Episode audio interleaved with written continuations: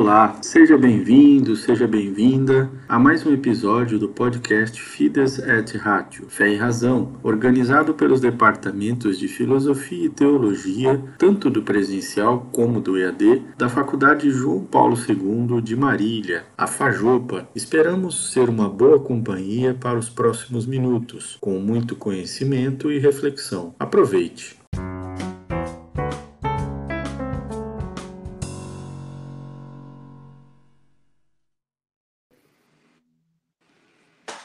Uma boa tarde a todos. Com alegria, nós iniciamos mais um dia de nossa jornada de estudos pela Faculdade João Paulo II de Marília.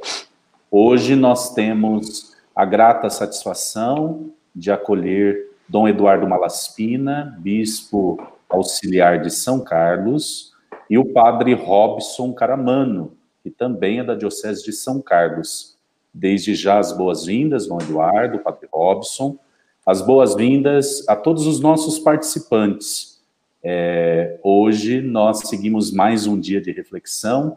É, nós estamos percebendo que a cada dia as reflexões têm sido assim muito oportunas, pertinentes e têm acrescentado muito ao nosso conhecimento, à nossa experiência acadêmica. Nós estamos na nossa jornada de estudos dos dois departamentos, da teologia e da filosofia, é, cujo tema central desta jornada é a eclesiologia e os desafios atuais. Hoje, Dom Eduardo Malaspina e o padre Robson Caramano vai desenvolver o tema os desafios para o anúncio da fé no mundo midiático. Inicialmente, fala um pouquinho do currículo tanto de Dom Eduardo como do Padre Robson. Então, em primeiro lugar, o currículo de Dom Eduardo Malaspina, que nasceu em Tabatinga no ano 1967. Depois de concluir o seminário menor, em 1984, a Faculdade de Filosofia, no Seminário Diocesano de São Carlos, em 1987, fez teologia na Pontifícia Universidade Católica de Campinas, a PUC de Campinas, concluindo em 1991. Licenciado em Filosofia pelo Claretiano, Centro Universitário, fez também Ciência da Comunicação Social na Universidade Salesiana em Roma. Concluiu jornalismo na Universidade do Sagrado Coração em Bauru, no ano 2004.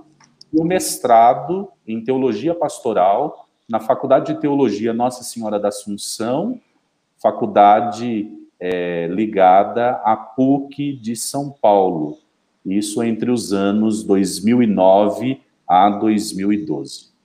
Em 7 de março de 2018, foi nomeado pelo Papa Francisco como bispo auxiliar da Diocese de São Carlos.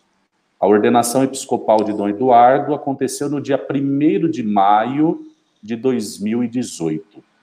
Dom Eduardo é vigário-geral da Diocese de São Carlos, bispo referencial da Comissão de Defesa da Vida do Regional Sul 1 da CNBB e também presidente da sub-região pastoral de Campinas, do mesmo Regional Sul 1 da CNBB. Agora, em segundo lugar, falando um pouquinho do currículo do padre Robson Caramano, que possui graduação em filosofia pelo Instituto de Filosofia Santo Tomás de Aquino, concluiu em 2010, graduado também em teologia pela PUC de Campinas, concluindo em 2014, mestre em linguagens, mídia e arte pela mesma PUC de Campinas, a conclusão neste ano, Atualmente, o padre Robson é padre e assessor de comunicação e imprensa da Diocese de São Carlos. É pároco na paróquia São Nicolau de Fli, presidente da Associação Ecoando de Comunicação, atuando nas áreas de mediatização da religião e comunicação eclesial. Todos nós vamos, nesta tarde, beber do currículo, do conhecimento, é, da experiência, sobretudo, seja de Dom Eduardo, seja do Padre Robson. É, desejo as boas-vindas aos senhores e a todos que participam neste momento. Então, o tema, fiquem à vontade, os desafios para o anúncio da fé no mundo midiático. Mais uma vez, as boas-vindas, Dom Eduardo, Padre Robson. Obrigado, Padre, Padre Reginaldo, por esta oportunidade. Eu quero saudar aqui é, a mantenedora da, da FAJOP, da Dom Maurício, arcebispo de Botucatu, e na pessoa dele, os nossos irmãos no episcopado, que fazem parte da província. É, na pessoa do diretor-geral, Padre Orion, nosso agradecimento à direção, aos organizadores do evento, Padre Reginaldo, aos participantes e aí a minha saudação aos alunos de filosofia, de teologia, religiosos, consagrados, leigos e leigas dos diversos polos de teologia à distância e de pós-graduação. Uma satisfação poder compartilhar, junto com o Padre Robson, é, deste momento, dessa jornada de estudos, eclesiologia e os desafios atuais e os desafios para o anúncio da fé no mundo midiático. É, eu só gostaria de avisar o quanto tempo eu tenho de fala agora, porque uma coisa que às vezes acontece nas nossas igrejas é que se começa a falar e não se fala a hora que vai acabar. Então, para vocês todos ficarem muito tranquilos, eu vou falar meia hora e depois o Padre Robson fala mais uma meia hora, depois a gente faz um pequeno debate aqui. Então, eu falo o meu tempo e a hora que estiver quase terminando aí, é, Padre Robson vai conseguir falar com vocês também e o, e o Adriano vai nos ajudando com é, a, o PowerPoint e vai ajudando a gente aí nesta, nesta técnica. Quero dizer que a internet tem sido o tecido das nossas vidas e a internet passou a ser a base tecnológica para formar, é, é, para nos formar, para formar a, a, organização da nossa sociedade nesta era da informação, que a gente chama até de uma era é, da informação que está toda ela em rede. Uma rede que é um conjunto de, de, de nós interconectados. Né? E essa formação de rede é uma prática humana muito antiga e que as redes ganharam vida nova em nosso tempo, transformando-se em redes de informação energizadas pela, pela internet. Então, o uso da internet como sistema de comunicação como forma de organização, explodiu nesses últimos anos é, do segundo milênio. É, a internet, o ano passado, fez 50 anos, e eu não sei se tem pessoas que têm acima dos 50 como eu, mas tem pessoas tão novas que estão nos assistindo que tem, não tem nem duas décadas ou tem 20 anos, 20 e poucos anos. Então, é, por causa disso, eu gostaria de é, pedir para que o, o Adriano colocasse é, um, um, filminho de máximo 4, 5 minutos, que nos conta sobre a internet que fez 50 anos. Vamos assistir.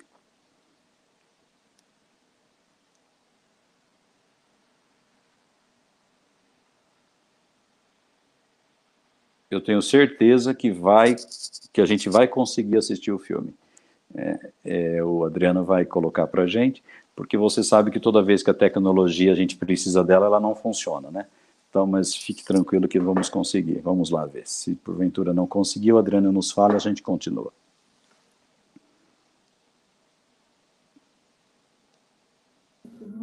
Oi, Dom. É, desculpa, é que eu, eu caí aqui, a minha internet estava um pouco ruim. O senhor pode repetir o que o senhor falou?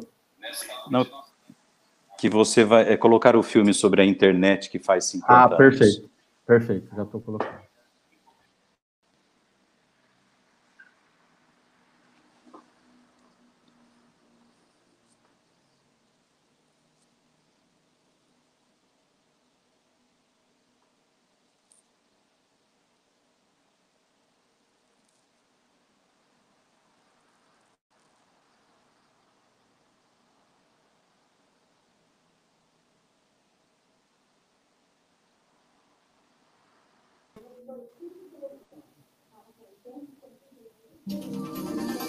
A gente até poderia começar essa matéria com o um slogan forte: 1969, o ano em que tudo começou.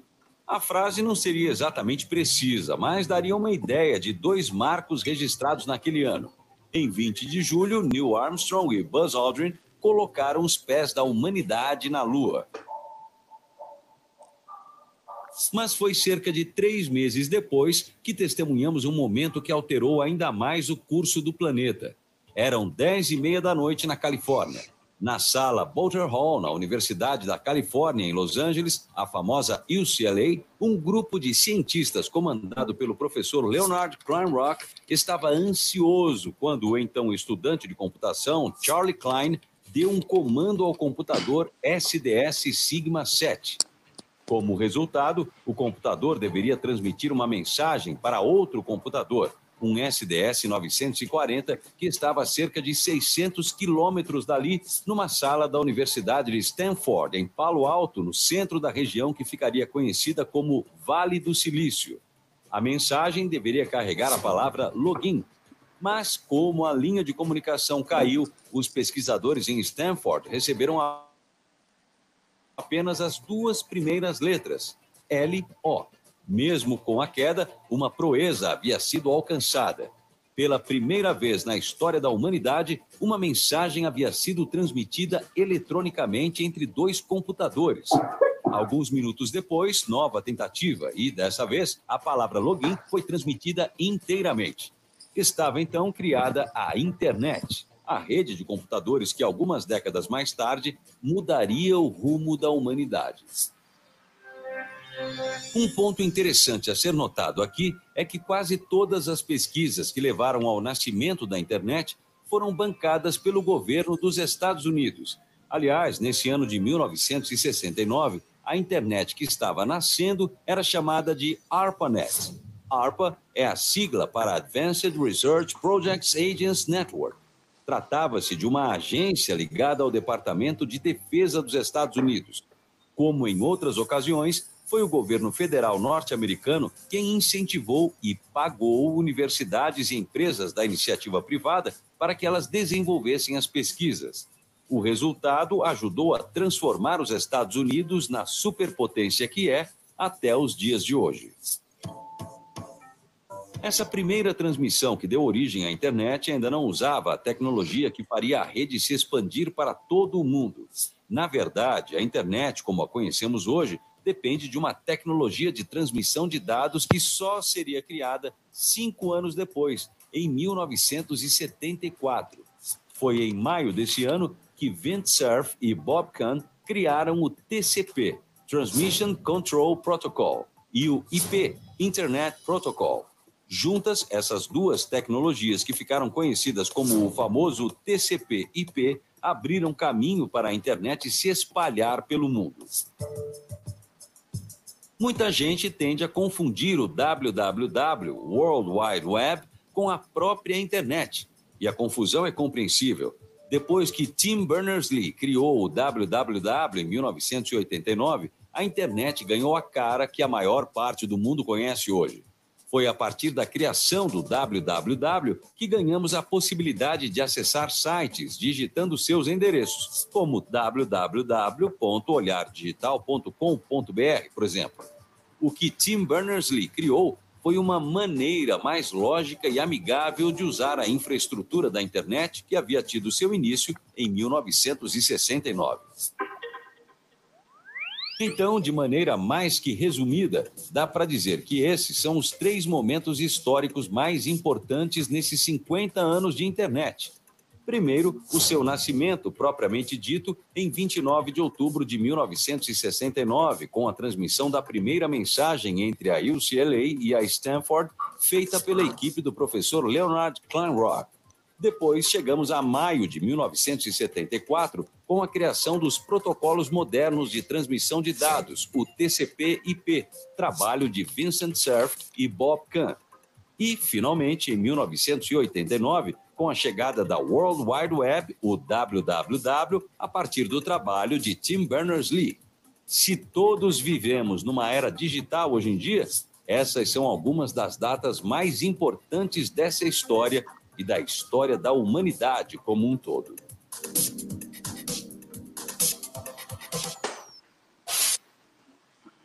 Esse é um texto, esse é um, uma matéria do Olhar Digital e a gente gostaria de compartilhar porque é, se no final de 1995, o primeiro uso, primeiro ano de uso de, é, disseminado né, do www, havia cerca de 16 milhões de usuários, em 95 isso, em 2001 eram mais ou menos 400 milhões, um estudo da, da União Internacional de Telecomunicações das Nações Unidas é, coloca agora é, 3 bilhões e 900 milhões de pessoas, é, equivale a 60, 51%, quase 50%, 51% da população mundial que está ligado à, à rede.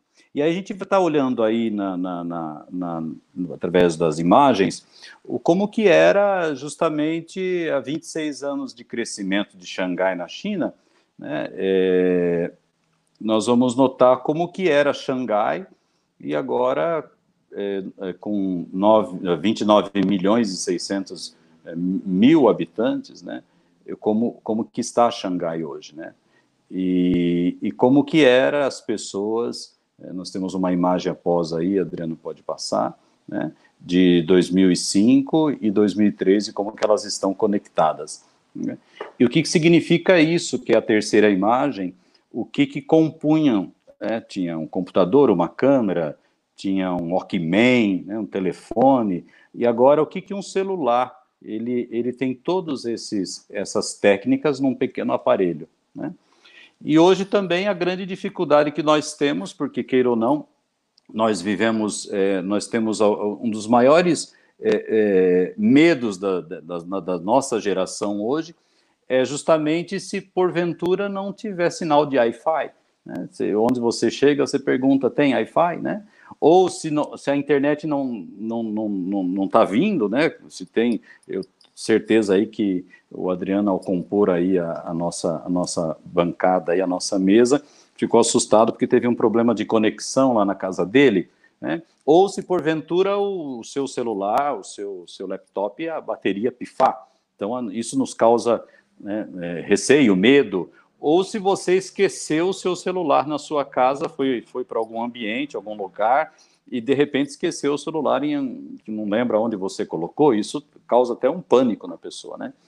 Então, nós sabemos de que é, a expansão, né, a expansão da internet, ela, ela atinge é, todos os, os, cantos e meios, né, e é claro que há uma pesquisa feita por duas, duas ONGs, duas ONGs, que analisam o panorama, o panorama mundial né, é, sobre a internet, e vemos que nós aqui no Brasil, é, nós temos também, numa estatística agora de janeiro de 2000 e 2020, e eu peço que o Adriano coloque aí, por favor, é, são uns três slides para frente, é, nós temos aí é uma, uma população é, mais ou menos de, eles colocam de 211 é, milhões e 800 mil pessoas, né? 87% desta população está urbanizada.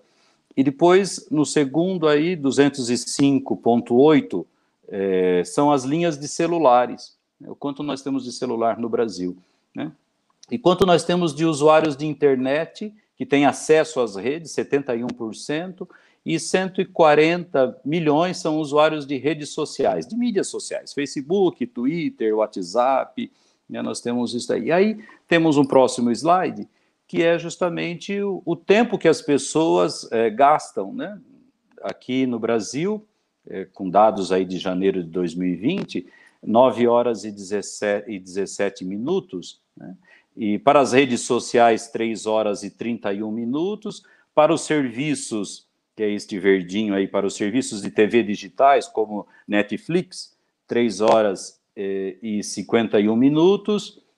Depois nós temos também streaming de música, Spotify, essas coisas aí, 1 hora e 41 minutos. E jogos, né, esses jogos eh, online, eh, games, 1 hora e 14 minutos. Eh, pode, pode ir para frente, por favor. Só para só lembrar aqui é, que é, a gente utiliza, né? Se faz uma listagem das redes sociais mais utilizadas por nós brasileiros, é bom que nós saibamos disso, nós estudantes de filosofia, teologia, engajados que somos leigos e leigas aí nas diversas pastorais e movimentos, é, o mundo inteiro é, é, tem, tem as suas prerrogativas, né, tem, tem, tem uma listagem das redes sociais, nós também temos, nós brasileiros. Então, nós usamos mais o YouTube, né, com mais uso pelos brasileiros é YouTube. O segundo lugar é Facebook e o terceiro lugar é o WhatsApp, né, que também é do, do Facebook. Então, nós vemos que o YouTube assume aí a, a, primeira colocação na rede social mais utilizada. Né? E aqui, aqui nós vemos uma, uma comunicação é, em que o brasileiro ele quer fazer uma comunicação, comunicação que seja mais visual, uma comunicação que seja mais rápida, mais interativa, mais, é, mais chamativa, mais é, participativa. Tá? E aí nós temos aí um próximo slide que é acho que pode ir para frente, por favor, que eu já, já disse disso, que é um pouquinho a, a, a, o que acontece em um minuto de internet. E apenas um minuto é suficiente para a gente circular um volume enorme de, de informações, de vídeos, de mensagens, de fotos, de dados ao redor do mundo. É, Adriano, pode subir, por favor, o slide?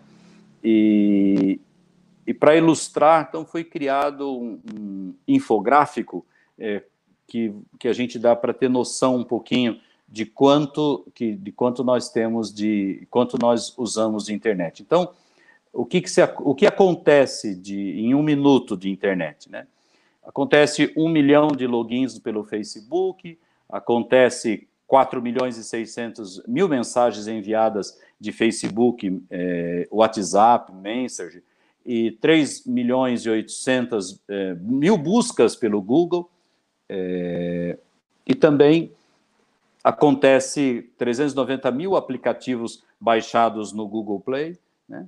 E, pode ir para frente, Adriano, por favor. Tá? E 87 mil pessoas tweetando, 695 mil horas de vídeos assistidos pelo Netflix. Enfim, nós vamos encontrar aí, é, para essa realidade de 2019, né, que a gente sempre está contando o ano anterior, é, são se em 2016 eram 150 milhões de e-mails enviados por minuto, 150 milhões de e-mails, em 2019 é 188 milhões de e-mails enviados por minuto. Temos algumas considerações a fazer sobre isso. Primeiro, que os brasileiros dedicam tempo para estarem conectados. Isso é um ponto positivo. É um ambiente de convivência, de relacionamentos. Então, precisa da nossa parte, da igreja, um olhar especial. Então, nós devemos, aí vem o segundo, segundo ponto, de três. O segundo ponto é, é nós devemos pensar práticas e métodos de evangelização de uma pastoral no ambiente digital. É, e o terceiro ponto, por, é, por outro lado, se nós sabemos que as pessoas estão conectadas na internet, as pessoas estão deixando de lado outros tipos de relacionamentos, de relações. E quais são esses outros tipos de relações que estão sendo construídas? Lembra que o ano passado, na, o Papa, ao escrever para o Dia Mundial das Comunicações, ele vai dizer que nós somos membros uns dos outros, das comunidades de redes à comunidade humana. Né? Então, ele dizia que se a rede for usada como prolongamento com, com, ou como expectativa de, de tal encontro, ela é, não trai a si mesma. Né? Então, é, ele dizia assim: essa é a rede que nós queremos, uma rede feita não para capturar, mas para libertar, para conservar uma comunhão de pessoas livres. E ele dizia que é, a própria igreja vai concluindo que é uma rede tecida pela comunhão eucarística, em que a união não se baseia nas curtidas, em que a união não se baseia nos, nos nas likes, mas, na, é, mas no amém, no amém que cada um adere ao corpo de, ao corpo de Cristo, acolhendo-os uns aos outros, ou nos acolhendo uns aos outros. Né? Então, é, nós queremos lembrar destas palavras do Papa do ano passado, é, dessas palavras do Papa para o Dia Mundial da Comunicação desse ano, né, que ele lembrava dessa dimensão é tão bonita de fazer memória, de recordar as nossas histórias, né? Tão bela as suas palavras. Mas lembrar que o substrato, aquilo que embasa todo o processo comunicacional é, na nossa vida é, eclesial, é Jesus Cristo. Ele é o perfeito comunicador, porque nele, é, o, ele, na verdade, é o comunicador do Pai, né, que são títulos resgatados dos documentos pontifícios dos meios de comunicação, ele é, valida, ele, ele é aquele que nos ensina como nós devemos comunicar. Por isso, o modelo de Cristo comunicador se processa pela sua pregação que é direta, pela sua é, pregação que era pessoal, né, que era dialógica, que é, reunia e impulsionava a comunhão. Então, essa questão cristológica não pode ser ignorada, né? principalmente para quem quer encontrar pistas de ação evangelizadora junto à cultura comunicacional. E como nós, como igreja, então, é, podemos pensar a dimensão de comunicação? Onde nós nos encontramos, né? Aí o, o sabemos que a, a Igreja Católica nunca, nunca quis ficar atrás em termos de aparatos comunicacionais eu pedi para que vocês pudessem assistir comigo o vídeo sobre a internet para ver que está é, muito próximo de nós. Né? 50 anos está próximo de nós. 1969, né? eu sei que tem alguns que nasceram ainda nesse, nesse século, né? não, é, não é do século passado, mas uma grande maioria que está nos assistindo possivelmente deve ser do século passado. Então, para dizer que é, a primeira imagem registrada em filme de um Papa é o Papa Leão XIII, em 1896. Eu pediria até que o Adriano colocasse essa imagem para vocês verem, é bem curtinho, primeira é vez que foi filmado um Papa, né? Então, que foi em 1896, né? É, cento e poucos anos, para vocês é, é, notarem o quanto nós evoluímos muito rapidamente.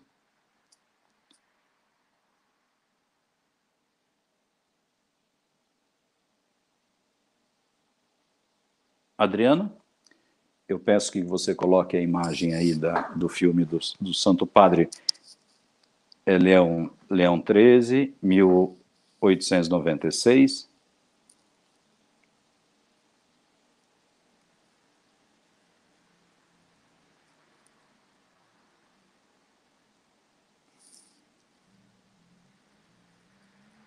Bom, vamos para frente então. Hum. É, mas eu acho que se, se depois conseguir colocar, vai ser, só nos avise.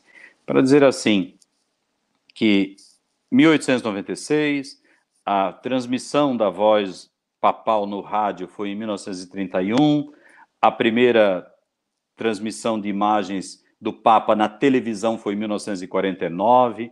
Só para dizer, é, o, o Papa Bento XVI agora, em 2011, dentro, né, pertinho da gente aí, Bento XVI, é, lançou mundialmente o portal news.va, né, então buscando essa maior inserção da igreja nas plataformas sociodigitais como Facebook, Twitter, tá?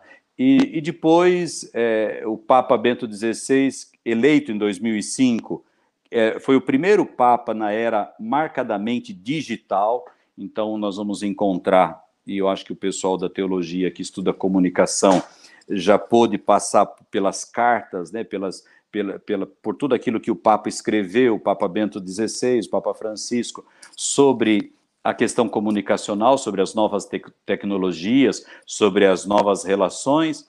Então, é, a conclusão do Papa Bento é justamente isso, de uma mudança cultural e de uma, e de uma defasagem eclesial. Né? Então, Vamos chegar depois agora, não posso me deter muito nesse, nessa, nessa temática, mas em 2016, a inauguração da primeira conta pontifícia no Instagram, né, franciscos, que tem muitos que estão aí sintonizados né, com o Papa no Instagram, é, é, é, em que um pontífice adentra nesse mundo, uh, nesse, nesse ambiente digital, é, com o lema que é, é necessário construir um mundo mais conectado através das fotos. Então, essa missão externa é assumida pelo pontífice nesse gesto comunicacional.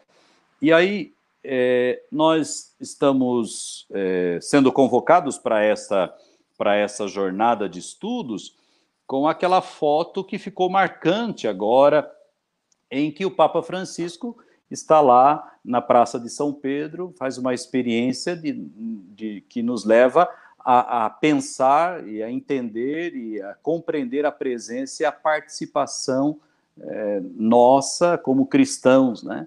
Quando havia, ele convidou todo, todos para acompanhá-lo né? no, no, no Ângelos, ele estava no dia 22 de março, ele pediu que nós pudéssemos acompanhá-lo e, e, e, dizia assim: Eu convido todos os, a, todos uh, os, uh, a participarem, todas as pessoas a participarem espiritualmente, espiritualmente através dos meios de comunicação.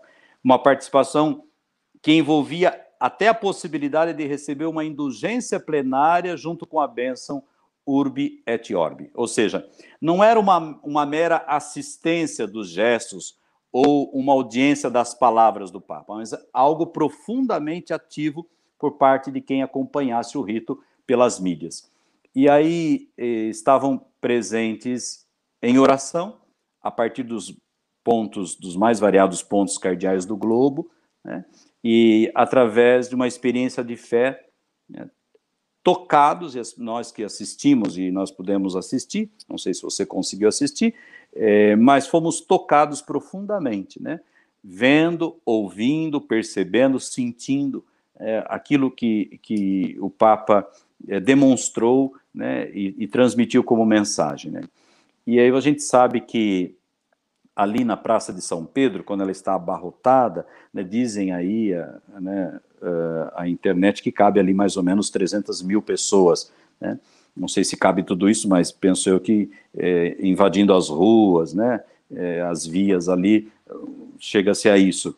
Mas o Papa, ah, pela transmissão na Vatican News, no YouTube, mais de 84 mil pessoas na conta italiana, o YouTube registrou. 170 mil na conta em português, 270 mil na conta em inglês, 520 mil na conta em espanhol, mais de um milhão de pessoas pelo YouTube né, sem falar nas contas em outros idiomas, né, em outros milhões de pessoas que acompanhavam por outros sites, né, pelas redes sociais digitais ou por canais de TV, de rádio espalhados pelo planeta. Né. os jornais italianos noticiaram que aquilo que nós vimos ali, né, presenciando, o canal uh, Raiuno reuniu mais de 8 milhões de espectadores. Quer dizer, o ambiente digital ele subverte essa noção de espaço e de lugar. Né? Então, o papel dos próprios templos de pedra passa por uma transformação, e é isso que nós estamos assistindo agora é, recentemente. Eu gostaria só de lembrar que existem, então, uh, alguns processos é, nisso tudo. Nessa cultura digital que nós estamos vivendo, nessa cultura digital, nós encontramos características também é, digitais. E é bom lembrar dessas características digitais. E um dos primeiros processos é, são os processos sintéticos. Há uma síntese, uma composição de um único produto. Então, as tecnologias, as linguagens convergindo para o ambiente digital. Então, o jornal, o rádio, a TV, que é tão massiva, né? com todas as suas linguagens, vão se convergindo para o ambiente digital. Então, há uma digitalização de tudo, quase tudo, né? Os processos, os conteúdos, as práticas, as aulas, né? A semana teológica, a jornada de estudos, né? Os as bibliotecas de livros, de imagens. Então, nos processos digitais estão tudo. É, copiar e colar hoje é muito fácil, né? Você tira de um lugar e passa para o outro. Mas isso foi permitido com o avanço tecnológico. Eu tenho certeza que alguns entre nós aqui que estão nos acompanhando, como eu, nós fizemos faculdade com máquina de escrever, de datilografar. Então, eu, eu, hoje não consigo pensar como que eu fiz uma faculdade de filosofia e teologia datilografando. Mas não sou eu, não. Eu e né, todos nós fizemos isso. E se a gente errava, a gente usava aquele branquinho, né? Aquele papelzinho ou pintava a letrinha que errou. Né? Então, é, só para só dizer de, dessa grande evolução.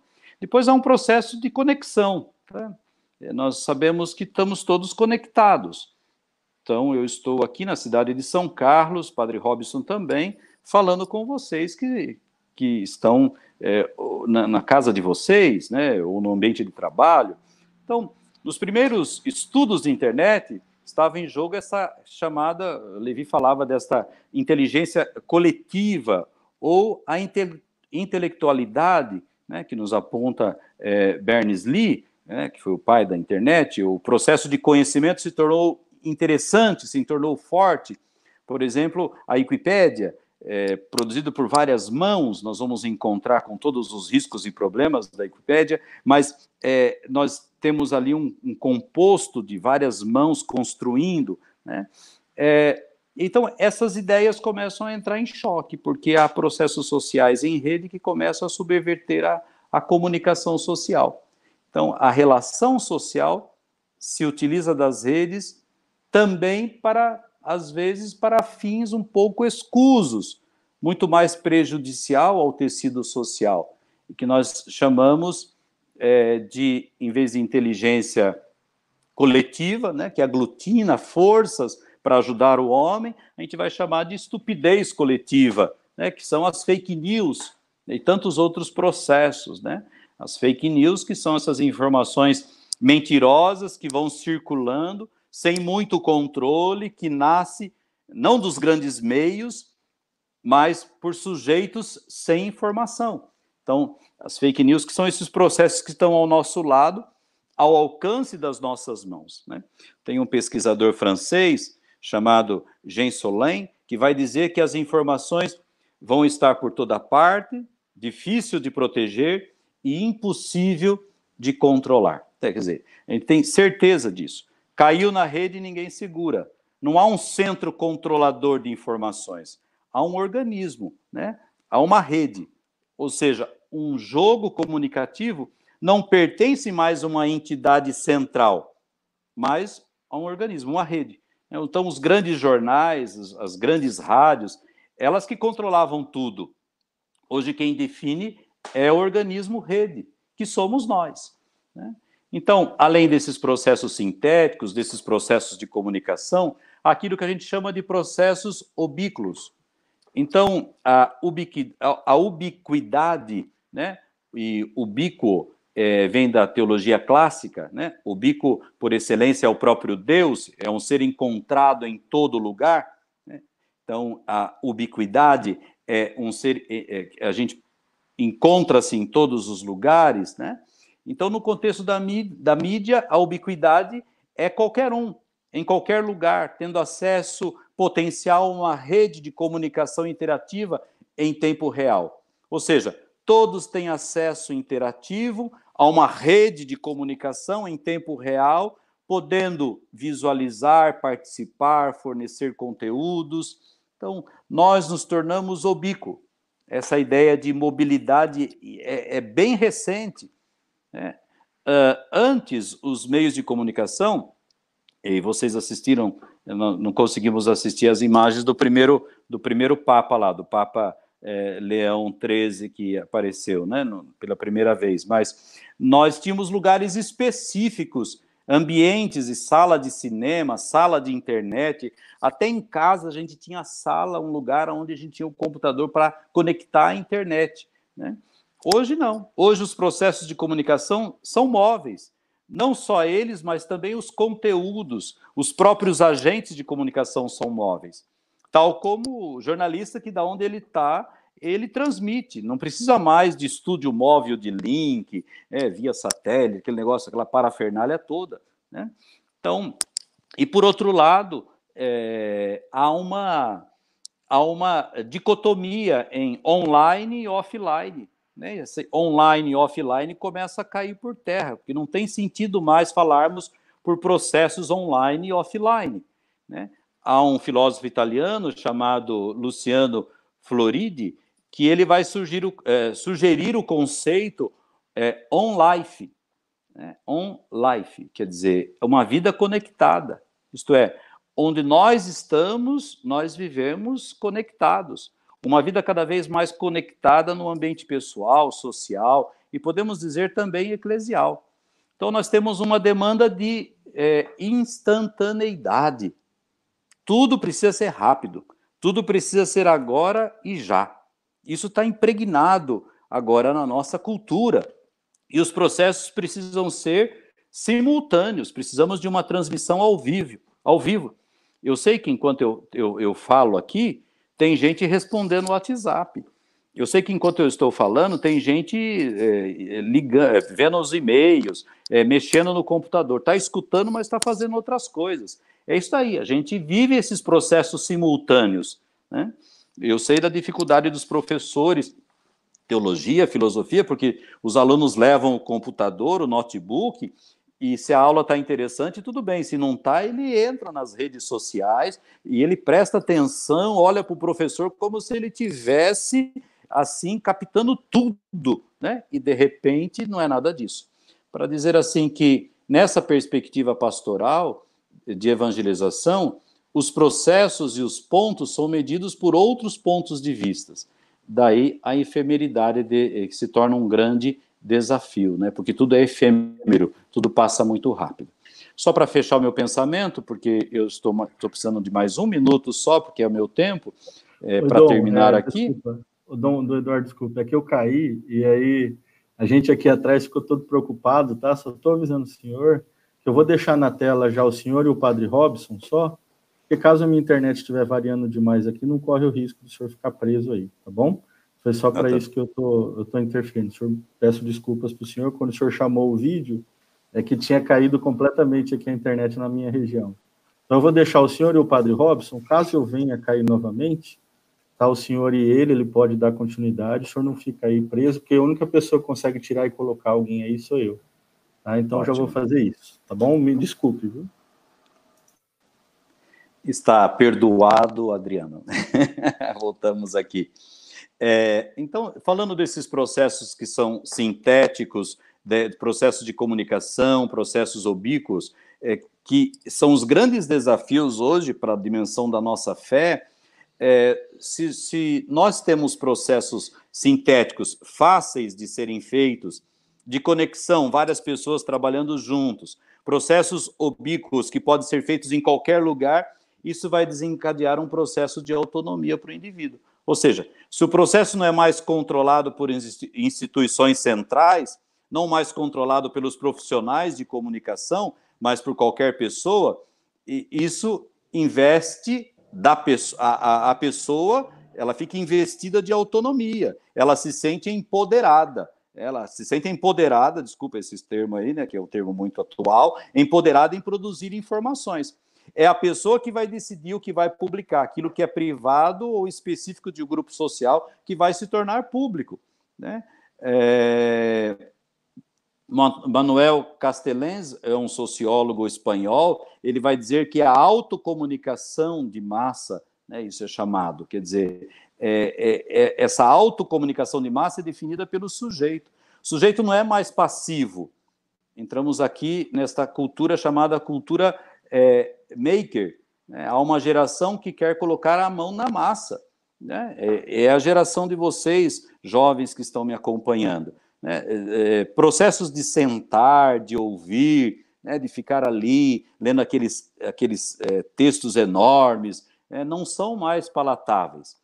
Então, a educação precisa até rever esses processos também, porque os processos discursivos, oral, é, retórico, oratório, cai tudo por terra, né? Se passa para esse processo chamado processo maker. Né? E aí há uma cultura chamada cultura da participação. Então, os sujeitos querem ser considerados, considerados nos seus espaços, com a sua voz. É, todos da sociedade precisam, então, aí repensar os processos. Né? A escola, a família, a política, a igreja, por que não? Temos que também lembrar disso daí. Então, na linguagem digital, anteriormente nós tínhamos pessoas que eram da grande mídia, eram os profissionais. Tínhamos também, uh, que a gente chama de, do, e a gente já escutou falar dos blogueiros, que eram as pessoas comuns que criavam seus blogs e começavam a falar de determinados temas. Hoje nós temos os outros sujeitos, não mais blogueiros, mas os chamados youtubers, né?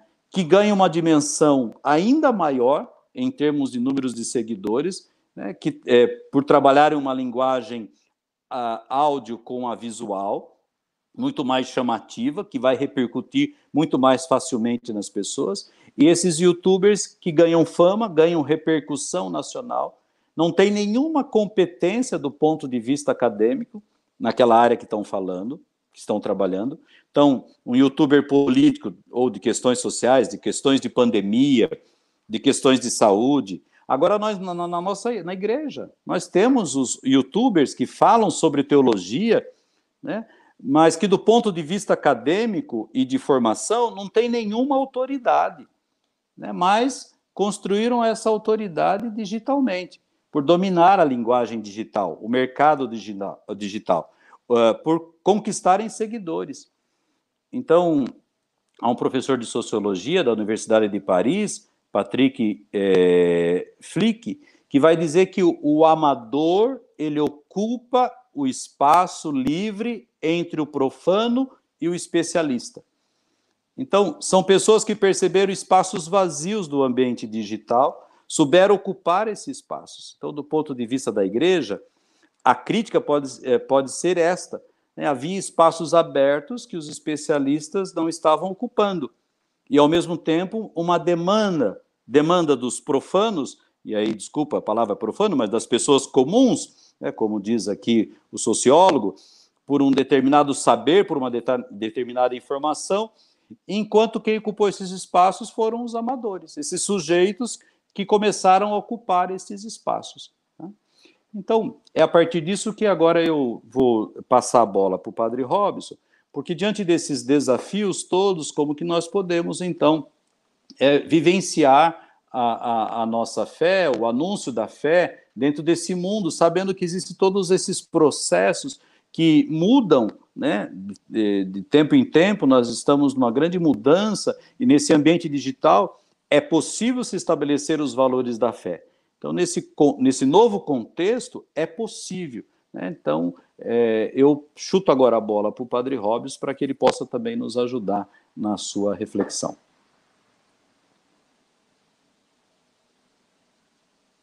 Na tela aqui, se o Adriano estiver aí nos escutando, nos ouvindo, ele coloca a tela para a gente aí.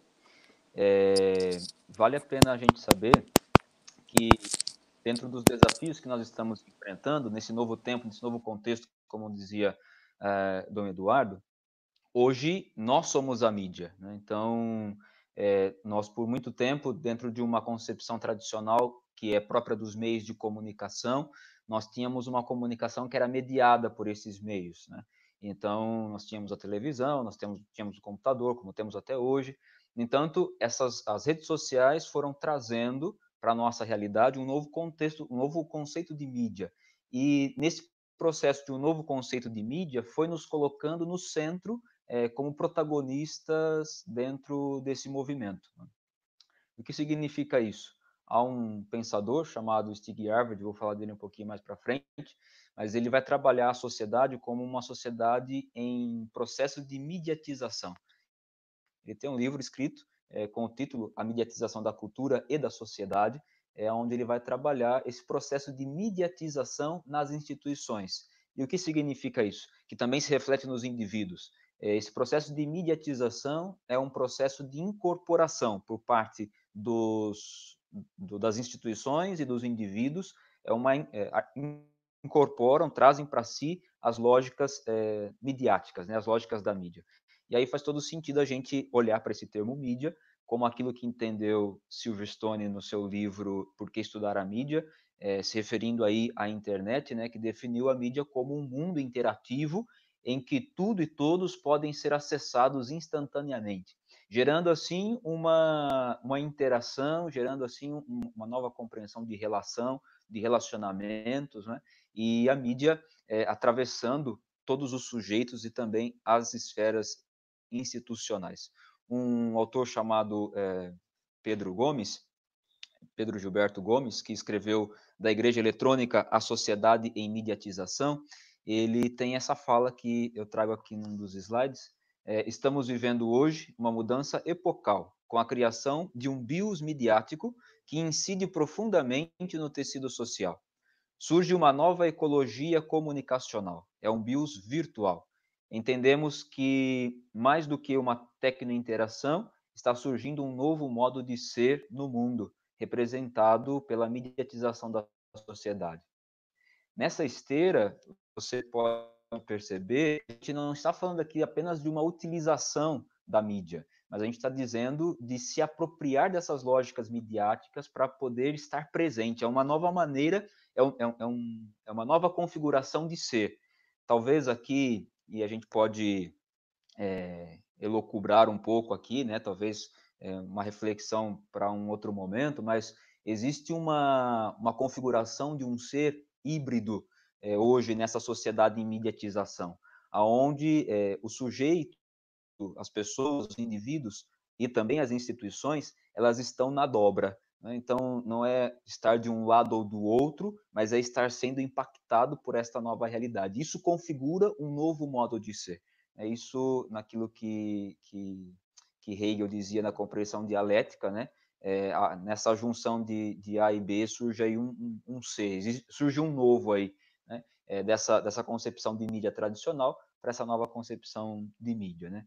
Que faz nascer um novo sujeito, faz nascer uma nova instituição e é dos estudos dos estudos também do Stig Harvard é, que pode surgir também uma nova autoridade, inclusive uma nova autoridade religiosa, porque hoje as redes sociais, por exemplo, esses meios, é, essa, esse lugar midiático, ele coloca pessoas nas quais aquelas que mais se apropriam dessas lógicas midiáticas, é, elas, elas ganham mais evidência, consecutivamente ganham mais autoridade, né? porque ali, então, um exemplo muito palpável a nós, da Igreja Católica, é, um padre, ele é padre de uma diocese, de um território, de um lugar, mas ele fala ao ir para a internet, como essa transmissão desta nossa, desse nosso encontro de hoje, é uma transmissão que está para o mundo inteiro.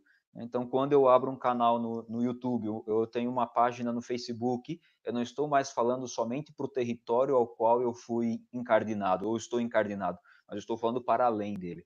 Né? Então, existe aí, nesse processo, um, um ganho de autoridade muito grande é, onde o, o, padre que está, que se apropria das lógicas midiáticas e fala para fora, ele é, tem uma autoridade às vezes até maior do que a autoridade é, instituída é, pela, pela própria instituição, constituída pela própria instituição.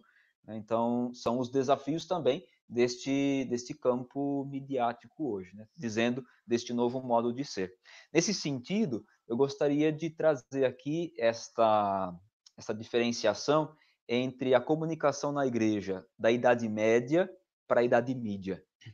Obviamente que não vou dar conta aqui de fazer um, um resgate histórico de tudo isso, mas é, esse termo Idade Mídia eu ouvi pela primeira vez na boca do então ministro é, do STF, o Aires Brito, e ele dizia naquele contexto da greve dos caminhoneiros, aonde naquela, naquela situação ele atribuía ao governo da época que estava dando uma resposta de idade média para idade mídia.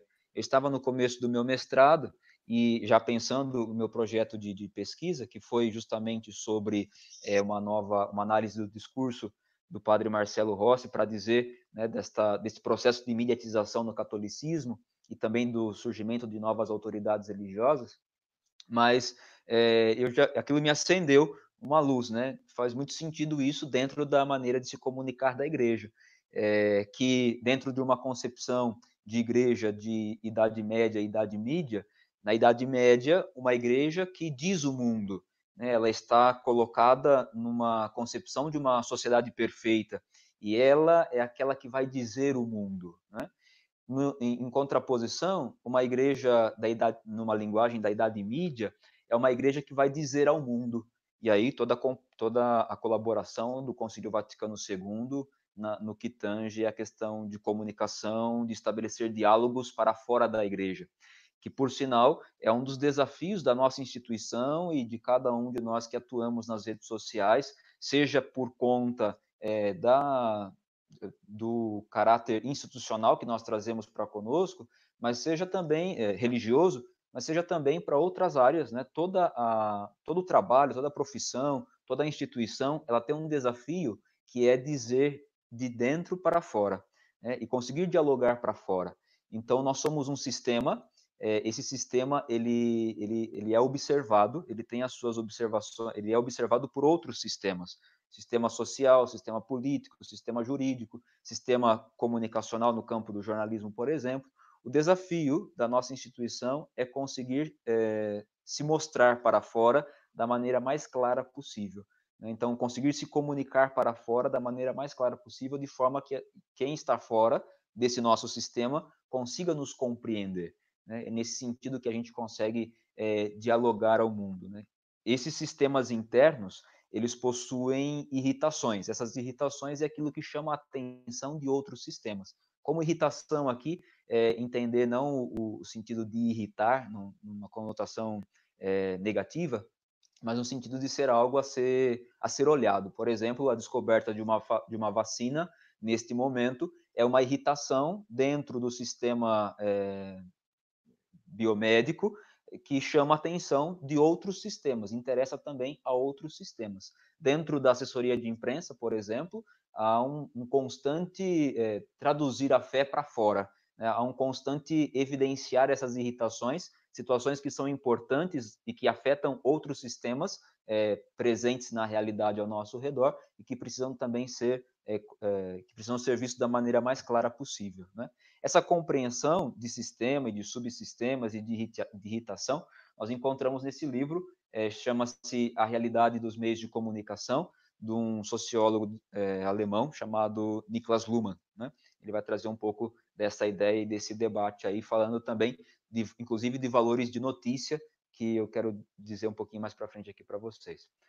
É, nesse sentido, o processo de mediatização da religião, é, que eu acho que, eu penso que é aquilo que nos toca nesse momento, que se, se torna importante para essa nossa conversa, é, equivale, nesse sentido, incorporar as linguagens, incorporar, os, incorporar nos ritos, na cenografia, nas estratégias de ação incorporar esta linguagem da mídia. Né? Este é o processo que se torna é, de mediatização da religião. E quando falamos é, de mediatização, estamos falando desta apropriação que pessoas e instituições se faz das lógicas midiáticas. Tá, mas aí quais são essas lógicas midiáticas? Né? É, a gente precisa entender que nem tudo é aquilo que parece. Às vezes, por exemplo, as redes sociais, elas se tornam, parece ser um lugar onde as pessoas interagem, né, onde eu coloco lá a minha foto, onde eu transmito lá a, a missa, ou faço uma transmissão de um, de um momento qualquer é, da minha vida, da minha comunidade. No entanto, ela não é só isso. E aqui eu, eu condensei né, em três tópicos a, aquilo que eu entendo, eu, eu entendo ser as redes sociais por aquilo que a gente vai pesquisando por aí, né? É, nesses, nessas três características das redes sociais, eu trago o quê? A questão da visibilidade, a questão do consumo e a questão da interação. Visibilidade que eu quero ligar e linkar aqui com o tema dessa nossa conversa, que é justamente os desafios do anúncio da fé no mundo midiático.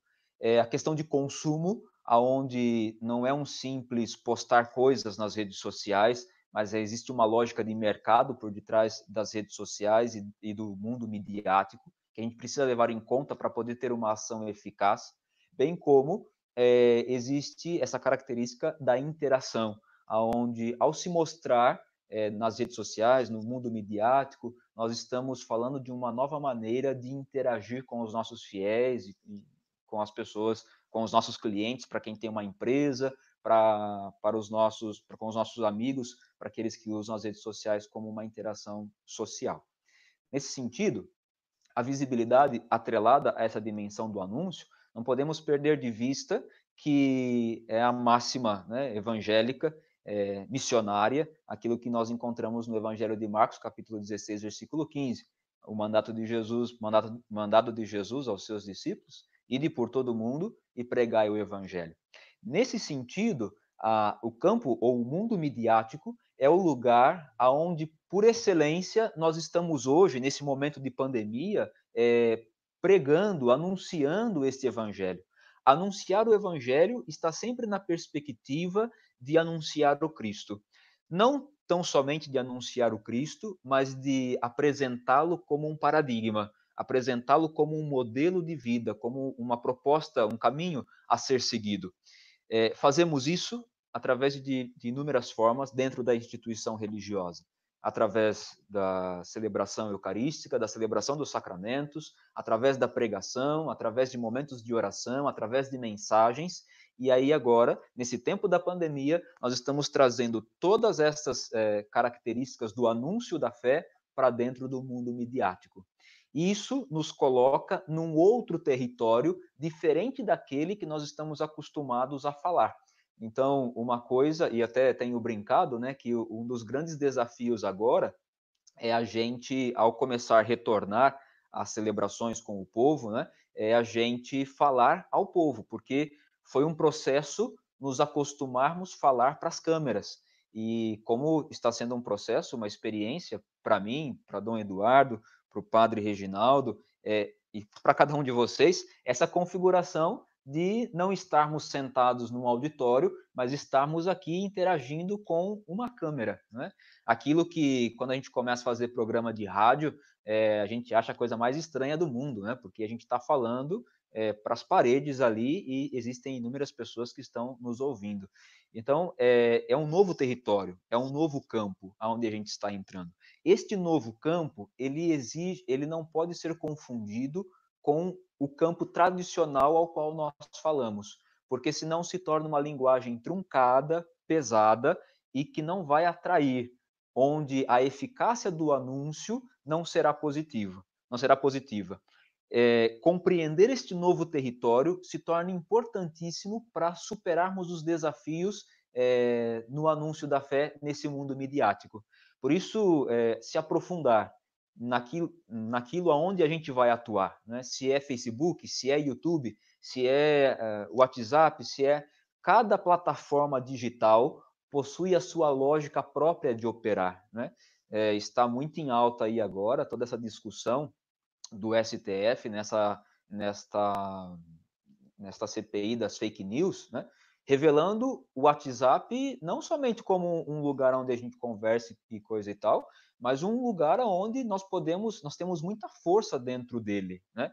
Claro que dentro dessa investigação está aqui em, questão também a, a, fake news e não é esse não é esse intuito o, o, intuito que eu quero demonstrar, mas o que eu quero é, ressaltar é justamente esta necessidade de sabermos utilizar cada mídia a partir da sua da sua lógica, né? Como também o Facebook, como também o YouTube, como também o Instagram, Cada uma dessa plataforma é um território novo a ser descoberto por nós para que a nossa ação possa ser eficaz nesse novo território.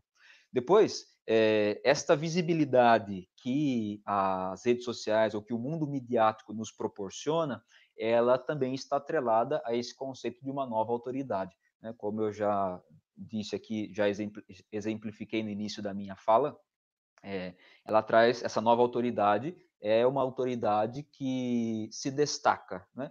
E aqui, muita atenção, porque nós temos é, blogs, sites de, de leigos, também de consagrados, também de padres, e que são sites e blogs de referência como uma autoridade mesmo, né, que constitui em torno de si uma comunidade. A gente até fala hoje de paróquia virtual, a gente fala hoje de um, uma experiência digital da fé, né? Então, essas pessoas, e nem sempre são padres ou bispos, essas pessoas elas agregam é, ao seu redor outros que os escutam. E com isso é, vão se tornando, assim, uma, uma nova autoridade. Né? Nesse campo da visibilidade, ou o mundo midiático, é aquilo que dá essa visibilidade para a igreja. Os novos desafios se apresentam justamente em sabermos nos apropriar destas lógicas é, da mídia. Né? O, eu acho muito interessante, foi esse a questão do meu da minha dissertação de mestrado, que infelizmente ainda não está disponível a dissertação, porque é, nós entramos nesse tempo da quarentena e então não tive o tempo hábil de entregar o, os originais para a universidade. Então, por conta disso, eu e alguns outros colegas estamos com a dissertação ainda não disponível online. Mas o que eu trago nessa na discussão é, o Niklas Luhmann ele traz alguns seletores que são é, características, podemos dizer assim, para que uma notícia seja notícia. Então, eu faço uma apropriação daquilo que ele chama de valor de notícia para aplicar isso dentro do discurso do Marcelo Rossi, do padre Marcelo Rossi, em algumas missas que ele fez única e exclusivamente pelo YouTube. No entanto, eram missas que foram transmitidas, né, porque eram missas que ele realizou no santuário, é, e lá no, do santuário transmitiu para o YouTube no tempo da quaresma de 2019. Então, eu faço uma análise dessas missas, do discurso dele nessas missas, e eu coloco esse discurso dele dentro destas lógicas da notícia, para dizer que, de alguma maneira, é, e aqui há um, um salto ali né, no, no trabalho, na pesquisa, mas de alguma maneira, a gente encontra essas características do, do que faz uma notícia virar notícia no discurso do padre Marcelo Rossi. E é, isso vai configurando uma maneira de agir, ou é, uma, uma, lógica midiática. Né? Como eu disse, a lógica da mídia não é uma lógica fechada, ela se altera, ela muda, ela se transforma. Né? No entanto, nós podemos dizer desta nova compreensão a partir desses seletores do Luma, né? que é, são é, se torna como um desafio no discurso que eu vou fazer, na ação que eu vou ter dentro das redes sociais, dentro do mundo midiático, é, como transformar a, o conteúdo da fé, às vezes vivenciado na igreja, é algo denso, é algo muito profundo, como que eu vou trazer e transformar isso para uma linguagem mais acessível? Que características isso é, precisa ter para poder ganhar a, a atenção é, porque de uma certa forma dentro das redes sociais nós estamos constantemente disputando é, essa atenção e desejando prender a atenção daqueles que estão nos assistindo e nos vendo, né? Nesse sentido, a terceira característica das redes sociais é a sua dimensão de consumo. E aí eu trago uma citação do, do Henry, Henry Jenks, deste livro que se chama Cultura da Convergência, aonde ele vai trabalhar é, justamente essa nova, essa, essa nova realidade né, dentro desse momento da história que nós estamos vivendo, não da pandemia, porque foi escrito muito anterior a isso, é, foi escrito de 2009, mas já vai nos introduzindo para esta relação com as mídias, a, velha mídia e a nova mídia. Né? Então, a, a ideia, a, citação que eu trago dele aí, a convergência não ocorre por meio de aparelhos, por mais sofisticados que venham a ser, é, mas a convergência ocorre dentro dos cérebros de consumidores individuais e em suas interações sociais com os outros. Né? Então, a todo momento, nesta, nas novas mídias ou nas mídias é, no mundo midiático, nós estamos consumindo um conteúdo que é o conteúdo religioso. Essa cultura da convergência, ela justamente faz esta, esta articulação é, onde, onde os sujeitos estão é, dentro desta, desta articulação daquilo que era o antigo modo de se comunicar, da, a, como a gente dizia lá da Idade Média, para a Idade Mídia. Né? Então, o sujeito que se encontra nesse mundo e consumindo, porque é, os meios de comunicação eram também ofereciam também os seus produtos, né? E aí está o marketing, a publicidade, a propaganda para poder é, dizer isso e faz com que haja uma lógica de mercado por detrás das redes sociais é, por detrás do mundo midiático. Há um interesse, é, sempre há um interesse, há essa lógica de mercado. Por isso que nós não podemos ser inocentes naquilo que nós fazemos dentro das redes sociais ou de, dentro desse mundo midiático, porque nós estamos falando para um público e é muito importante conhecer esse público, é muito importante delimitar esse público, porque nós vamos oferecer a eles um produto. Eu sei que é, é, é agressivo aqui, é, a gente às vezes ter essa leitura, a fé como um produto, né? É, mas de alguma forma é, eu gostaria de trazer essa frase, por mais delicada né, que, que ela seja, e por mais que eu tenha que caminhar aqui numa linha tênue para poder dizer sobre ela, é porque eu penso que isso seja muito significativo para a nossa ação nas redes sociais, porque senão a gente vai agir de uma maneira é, a que nos parece muito inocente e que não vai fazer com que nós consigamos, de fato, traduzir a, com eficácia ou levar com eficácia o anúncio da fé dentro desse mundo midiático, não é? Nesse sentido, é, a fé como um produto, é preciso. E por que, eu trago essa frase? Para a gente entender que há sempre um porquê na maneira que nós uh, falamos eh, e naquilo que nós postamos. Tudo que nós vamos fazer dentro das redes sociais ou dentro desse mundo da mídia, desse mundo midiático, deve eh, se perguntar antes: para que eu vou fazer isso? Quem eu quero atingir com isso? Né? Porque eu estou oferecendo ali algo que as pessoas irão consumir, seja num discurso por um texto, seja numa imagem, que também é discurso, aonde as pessoas vão ler aquilo, vão ver aquilo e elas vão consumir aquilo de alguma forma. Aquilo poderá fazê-las bem, como poderá fazê-las mal. E esse é o nosso desafio: oferecer um conteúdo e oferecer da maneira mais clara, transparente possível, a ponto de que a gente consiga transmitir e levar com eficácia a fé dentro desse mundo midiático encerrando essas características das redes sociais, sobretudo, e desse mundo midiático como um todo, é, é um lugar onde se gera uma nova interação. E aqui eu ligo interação com a crise, conversando com o Dom Eduardo para preparar esse momento aqui é, dessa conversa nossa, é, a gente dizia, dizia muito que, que gostaria que entrasse um pouco nessa ideia de gerenciamento de crise dentro da instituição, é, até porque é algo muito novo para nós. Hoje, é, como o Dom Eduardo fez todo esse, esse resgate histórico da internet, da maneira de se comunicar, que inclusive também é parte do mestrado dele, essa compreensão do, do Concílio Vaticano II, essa mudança comunicacional da Igreja a partir do Concílio Vaticano II. É, mas o que acaba por acontecer é que hoje a Igreja tem que dar respostas muito rápidas para situações que é, ela levou tempos para anos, séculos, em alguns momentos, alguns temas para refletir, né? Então, é, e trago crise na interação, porque por vezes as redes sociais ou o mundo midiático é justamente o lugar onde essas crises acontecem, ou é, justamente pela interação gerada no mundo midiático que essas crises são bem solucionadas ou são mal solucionadas. Nesse sentido, a interação ela acontece quando ali, no, quando nós estamos no, no, mundo midiático, né, oferecendo ali o, o, nosso serviço, o nosso trabalho, ou oferecendo a nossa fé, colocando a nossa fé, expondo a nossa fé nas redes sociais, ela vai gerar essa interação, ela vai gerar essa, essa resposta, então as pessoas vão responder aquilo, ela vai, vai estabelecer um diálogo, diálogos bem estabelecidos evitam crises profundas, seja na instituição, seja entre as pessoas. Quando alguém vai se sentir ofendido, quando de alguma forma ele não for correspondido na ação que possui é, dentro da, das redes, de, é, na atuação dele nas redes sociais, por exemplo. Né? Porque lembrem-se vocês, agora nós estamos falando de um novo campo. Então, quando eu não respondo, quando eu não interajo, quando eu ou eu faço isso de uma maneira ruim, negativa, pejorativa, as pessoas ali elas irão me julgar, irão julgar a instituição, a instituição, irão me avaliar, né, irão deixar o seu comentário, é, irão é, estabelecer essa interação que poderá ser positiva, que poderá ser negativa.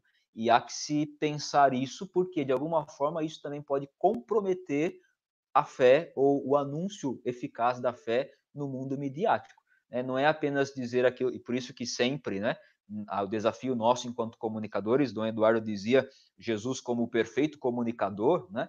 É, o nosso desafio é saber que a nossa ação, e aí seja de nós padres, seja do leigo fiel, porque o, o, leigo fiel ele é batizado, então ele também é um representante da igreja. As pessoas quando veem um perfil pessoal também veem ali o cristão que está ali naquele perfil, é, ou o católico que está naquele perfil.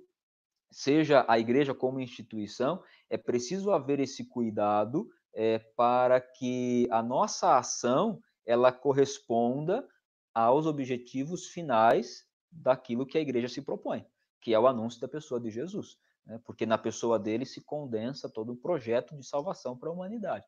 Então, é, não é dizer aquilo que eu penso, não é dizer da minha parte, mas é poder representar esse todo e poder levar e conduzir as pessoas para essa ação.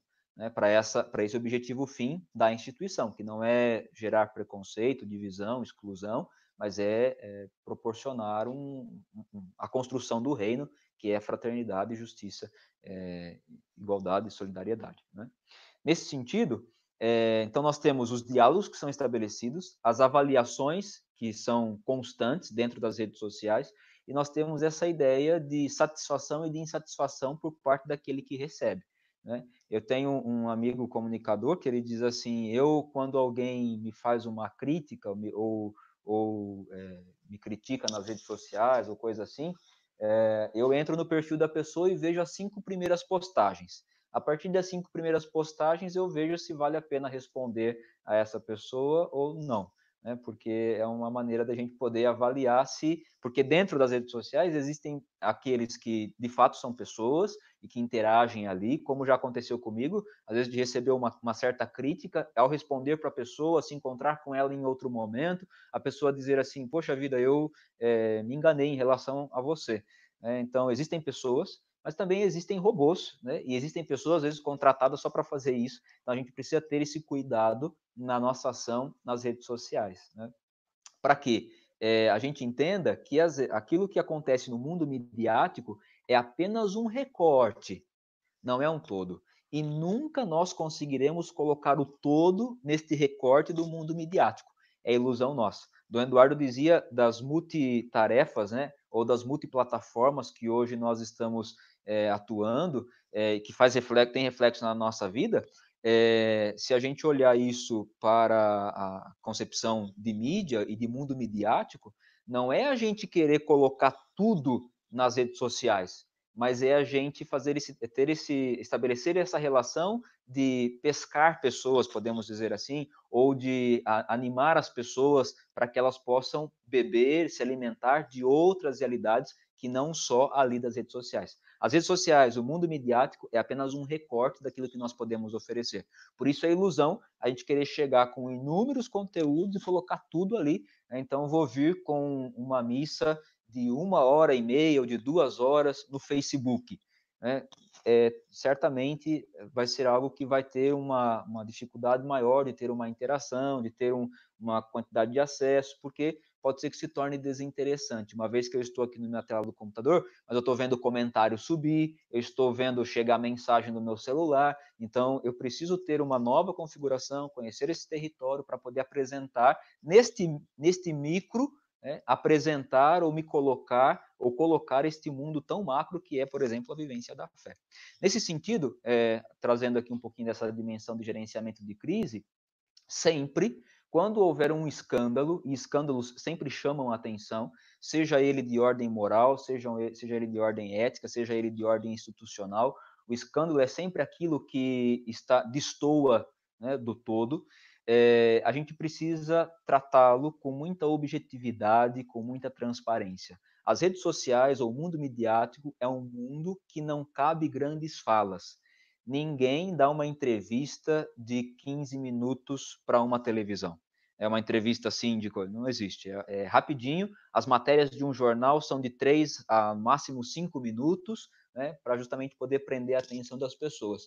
A gente precisa de alguma forma levar isso em conta, porque essa lógica do mundo midiático não cabe grandes elocubrações, né, mas cabe o que? Objetividade, cabe verdade, cabe transparência.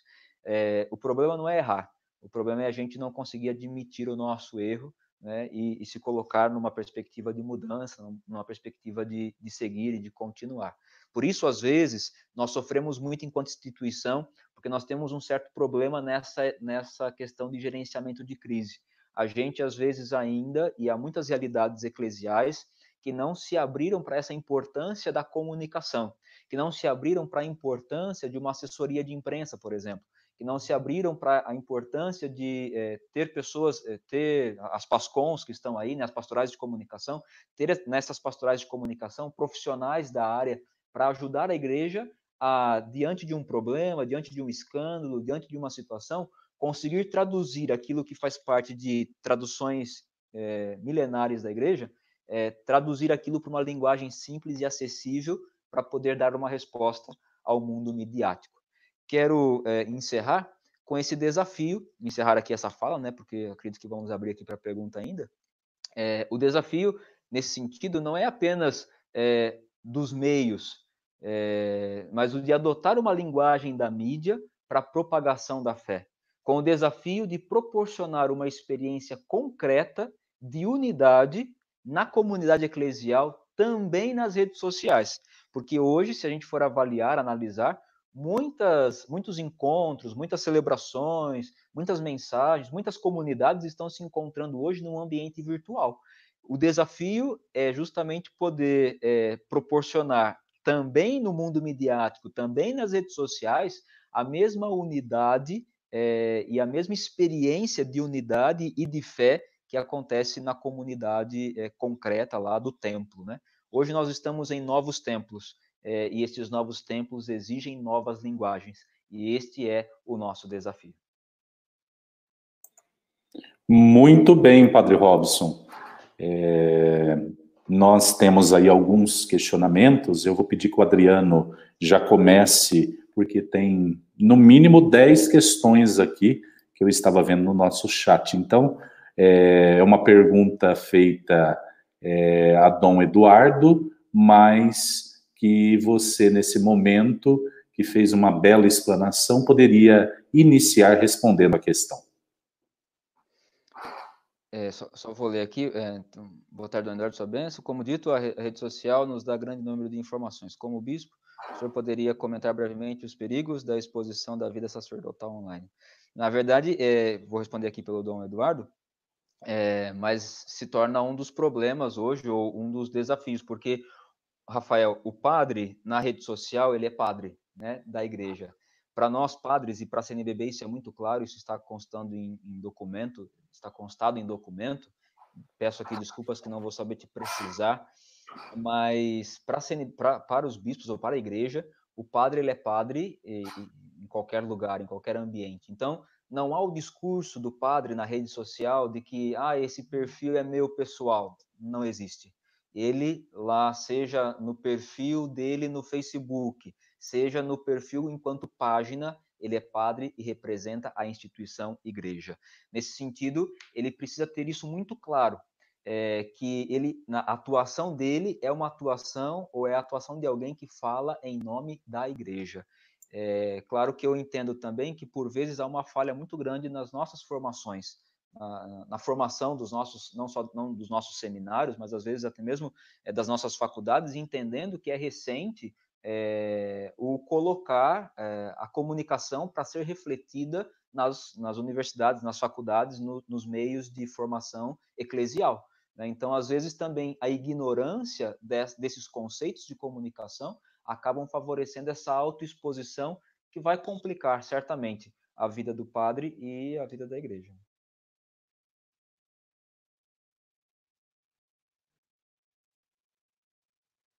Eu acho que Dom Eduardo e Padre Reginaldo estão sem. Ok, vamos voltar. Eu peço desculpas porque o Adriano, é, na região dele ali, ele já tentou restabelecer a internet dele e a internet não tá legal, estava tudo certinho. Ah, ele voltou. Ótimo, mais um questionamento. Acho que Dom Eduardo poderia responder nesse momento. Como anunciar a boa nova do Evangelho com responsabilidade e equilíbrio, sem se deixar abater por esta dependência doentia da internet.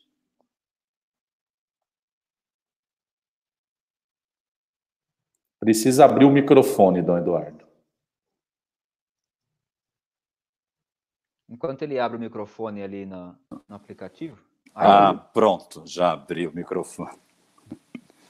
É, eu penso assim que é, Paulo Eduardo e o, e o outro seminarista que fez a outra pergunta anterior, não sei se era seminarista ou leigo, que ele fez uma pergunta dirigida a mim, mas eu também não. É o Rafael. É, eu não consegui comentar, Rafael, mas quero, vou, vou, tentar. Não sei se o Padre Robson respondeu para o Rafael, que eu também não estava me ouvindo. Mas eu gostaria de falar. E, eu, eu, gostaria de falar porque talvez seja muito importante, é, como bispo, como padre, como seminarista, é, nós é, não podemos fazer do nosso espaço virtual o local para causar polêmica, né, é, ou para sermos extremistas, ou para sermos radicais. Né? É, nós sabemos que é, nós somos pessoas da instituição. Então, você, seminarista, está sendo formado para ser um padre da instituição. Então, nós todos, é, como, como pessoas que querem evangelizar, é, a, cabe a gente tomar muito cuidado, porque hoje somos muito iconográficos. O ícone, a imagem, fala mais do que muitas palavras, do que mil palavras. Né? Então, é, por que, que eu vou postar isso que eu quero postar? O que, que vai contribuir para a evangelização? Então, você sabe que a imagem que você colocar, ou aquilo que você curtir, vai ter uma repercussão muito grande. As pessoas é, elas vão conseguir ler e ler aquilo muito mais do que mil palavras que você escrever. Então, é, nós temos que estar muito atentos, como seminaristas, como padres, como leigos e leigas, evangelizadores, membros da PASCOM, uh, atentos àquilo que a gente compartilha. Por exemplo, não sei se o padre Robson falou, porque eu, eu não peguei a fala dele, eu, a internet teve problema aqui, mas as gafes da Semana Santa é, que os padres fizeram, é, é foi, tudo, foi tudo visto por nós e compartilhado até para dizer que hoje, nas, nas nossas redes sociais, é, é, ela não está, como disse o padre Robson, não está só ali dentro da sacristia, dentro da igreja, dentro daquele espaço celebrativo. Né? Então eu devo ter cuidado, né? É, porque nós sabemos da nossa, do nosso alcance, do alcance que, é, que a gente tem no, no tocante à evangelização. Eu não estou falando só para o quintal da minha casa. Eu não estou falando só para aqueles que estão ali do meu lado. Né? Eu devo ter cuidado de respeitar o lugar que estão as pessoas inseridas, levá-las à vida comunitária e lembrar que falo para muita gente, para muita gente. Então, sem esquisitice, não vamos inventar a roda, mas nós, é, quando você perceber que você está sendo tentando ser criativo demais, né, você começa a fazer o papel de gente ridícula. Né? Você passa a, a, a colocar em xeque a igreja, a mensagem do evangelho, a pessoa de Jesus Cristo. Então, sem esquisitice e não vamos fazer papel de ridículos. Eu queria fazer uma observação a essa pergunta do Paulo. É, e acontece o seguinte: há um tempo tem um documentário da, da Globo News, não falha a memória, onde chama-se um, sobre uma mineira solitária. Ela fez um, um, trabalho de TCC de psicologia e ela dizia, então é, é, já é um texto, é um trabalho antigo é, de tempos idos aí, onde não se tínhamos essa facilidade toda comunicacional. E ela faz um anúncio no jornal pedindo que pessoas que se, sentem, se sintam solitárias que pudessem corresponder com ela, porque ela queria fazer uma análise dessas respostas e poder fazer o TCC dela. Acontece que ela recebeu um número tão grande de cartas dizendo de pessoas que se encontravam solitárias como ela se sentia, ela começou a não dar conta e se sentir mal de ler tudo aquilo ela colocou tudo dentro de um baú, as cartas que chegavam dentro de um baú, jogou embaixo da cama e passou a acontecer o quê? Ela não conseguia dormir mais porque era como se tivessem vozes falando ali por debaixo da cama dela através daquelas cartas, né?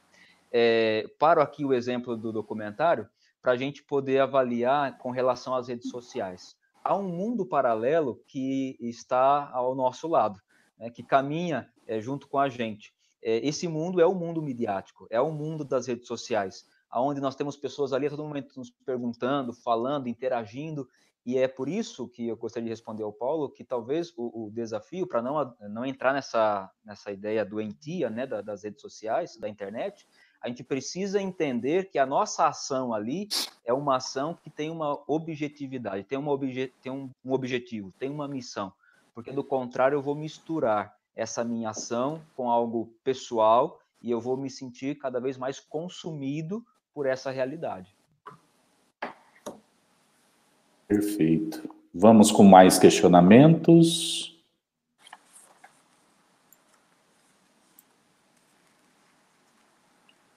O desenvolvimento, a evolução do mundo midiático é uma realidade nossa.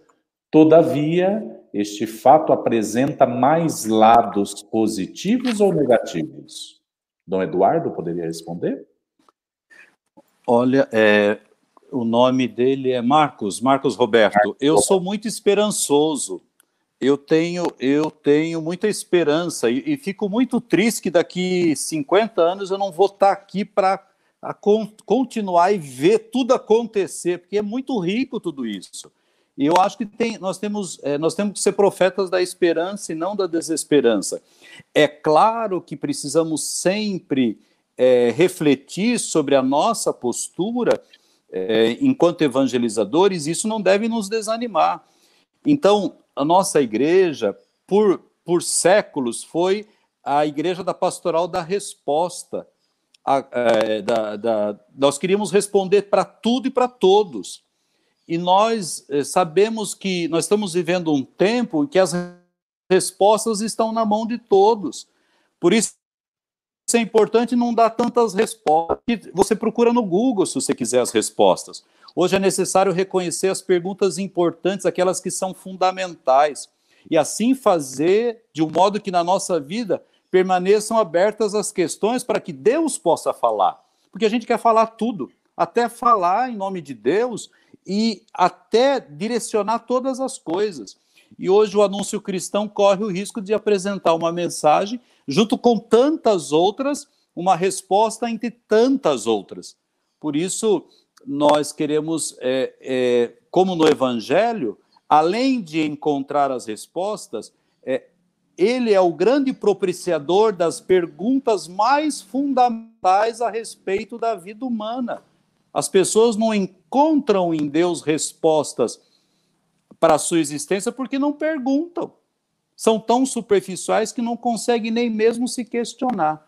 Então, precisa aqui, eh, Marcos, de um discernimento espiritual e de um reconhecimento que nós temos que ser positivos.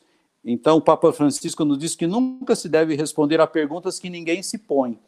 E aí o gran, a grande questionamento é a gente conseguir fazer com que as pessoas possam entender e compreender o sentido da existência. E a internet possibilita isso. Possibilita mais do que uma, inter, uma, uma, uma pastoral centrada nos conteúdos, é uma pastoral centrada nas pessoas. Então, hoje as pessoas não se contentam em ver. Né? O ver implica selecionar, né? É, é, o ver implica é, é comentar, interagir, então, mais do que só ver, elas precisam um pouco mais. E nós temos algo muito positivo em nossas mãos, então não vamos desanimar. O positivo fala muito mais do que o negativo. Perfeito. Nós estamos aqui com uma questão lá da Karina Moretti, ela é da cidade de Pirajuí, minha aluna da Teologia de Leigos aqui da Diocese. Uma pergunta bem intrigante. Vou preservar o bispo e passar para o padre, tá? A pergunta. Como fazer quando algumas pessoas se utilizam de uma teologia deturpada para criticar o Papa, CNBB, e atraem pessoas que acreditam que aquelas pessoas são ícones da Igreja Católica? Por detrás disso, Karine, está a, o nosso compromisso com a formação da consciência das pessoas. Né? Enquanto igreja, enquanto agentes de pastoral, enquanto leigos e leigas, é, que são protagonistas, né, de um, são sujeitos eclesiais, esse termo da, novo da CNBB, né? Enquanto sujeitos eclesiais, nós temos essa responsabilidade de nos comprometermos com a formação da consciência das pessoas. É, infelizmente, não há o que fazer senão a boa e velha formação. É essa formação que vai alterar esse cenário, porque as pessoas que fazem isso, certamente, quase sempre, elas estão é, muito ligadas a uma questão é, partidarizada é, e não, com, não levam em conta o todo da instituição, da teologia, da reflexão teológica, né? Então é preciso saber compreender muito bem, porque senão às vezes nós vamos atirar pérola aos porcos. Pior do que a publicação, né, Padre Robson, Dom Eduardo, pior do que a publicação são os comentários que a gente vê ali embaixo, né? Sim, e que às vezes a gente se sente muito ferido, né? Eu, a gente trabalhando com assessoria de imprensa, a gente lida muito com, com isso, né? Com o comentário, tem muita coisa positiva, mas quase sempre são comentários negativos. E eu trago aqui uma reflexão uma vez num dos encontros de comunicação nacionais, o padre Rafael, à época era assessor de imprensa da CNBB, e que dizia que eh, me tocou muito o testemunho dele, porque ele dizia assim: é doloroso porque todos os dias temos que abrir eh, ali as nossas caixas de e-mail, né, para ver aquelas mensagens agressivas, eh, ofensivas que dói muito, mas a gente não pode ler aquilo como algo pessoal. As pessoas, elas têm lá os seus motivos, né? E a gente tem que saber ler aquilo e fazer alguma coisa com aquilo de forma é, positiva. Se isso está sendo uma visão, então nós precisamos trabalhar a formação para que isso se altere. Do Eduardo, eu, eu poderia falar. Lógico, lógico. Eu poderia falar. É, no jovensconectados.org.br, ali tem oito passos para a gente esclarecer uma notícia suspeita ou sobre o Papa Francisco, ou sobre a CNBB, ou sobre algum bispo, sobre algum padre. Primeiro é ler. Não leia apenas o título, observe o conteúdo. Segundo, duvide. Observe se a notícia cita fontes autorizadas. Terceiro, não compartilhe conteúdos falsos, sem procedência. Terceiro, confira as fontes oficiais do Vaticano, por exemplo, se estiver falando com o Papa, sobre o Papa. Eh, se estiver falando de bispos, sobre a CNBB, confira lá as fontes. Se estiver falando da sua diocese, confira as fontes. Terceiro ou quinto, compartilhe apenas o verdadeiro conteúdo. E aí, sexto, se precisar de correção, corrija com caridade utilizando as fontes oficiais.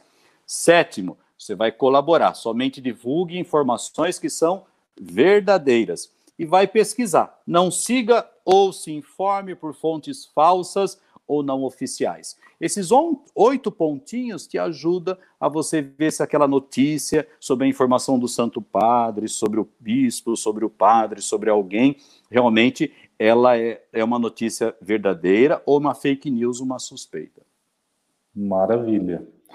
É, mais uma questão do Mateus, é, Dom Eduardo poderia começar. A partir dos meios de comunicação, como podemos elaborar um projeto de evangelização visando garantia da acessibilidade para as pessoas com deficiência, por exemplo, surdos. Até enquanto o senhor começou, Dom Eduardo, a sua exposição teve alguém que fez uma crítica à faculdade bem fundada.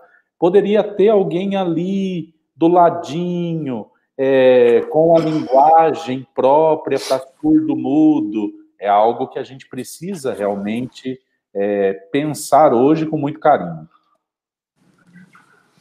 Sim, eu penso que é, evangelização é comunicação e a comunicação é, bem, bem feita evangeliza muito.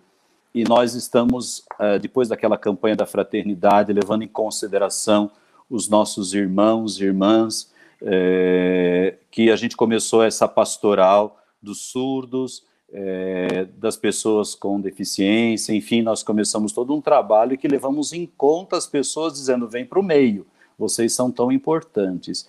E aí nós temos que sempre, é, depois daquela campanha da fraternidade, é, levar em conta é, todas as nossas ações evangelizadoras, levando em conta as pessoas em todos os sentidos.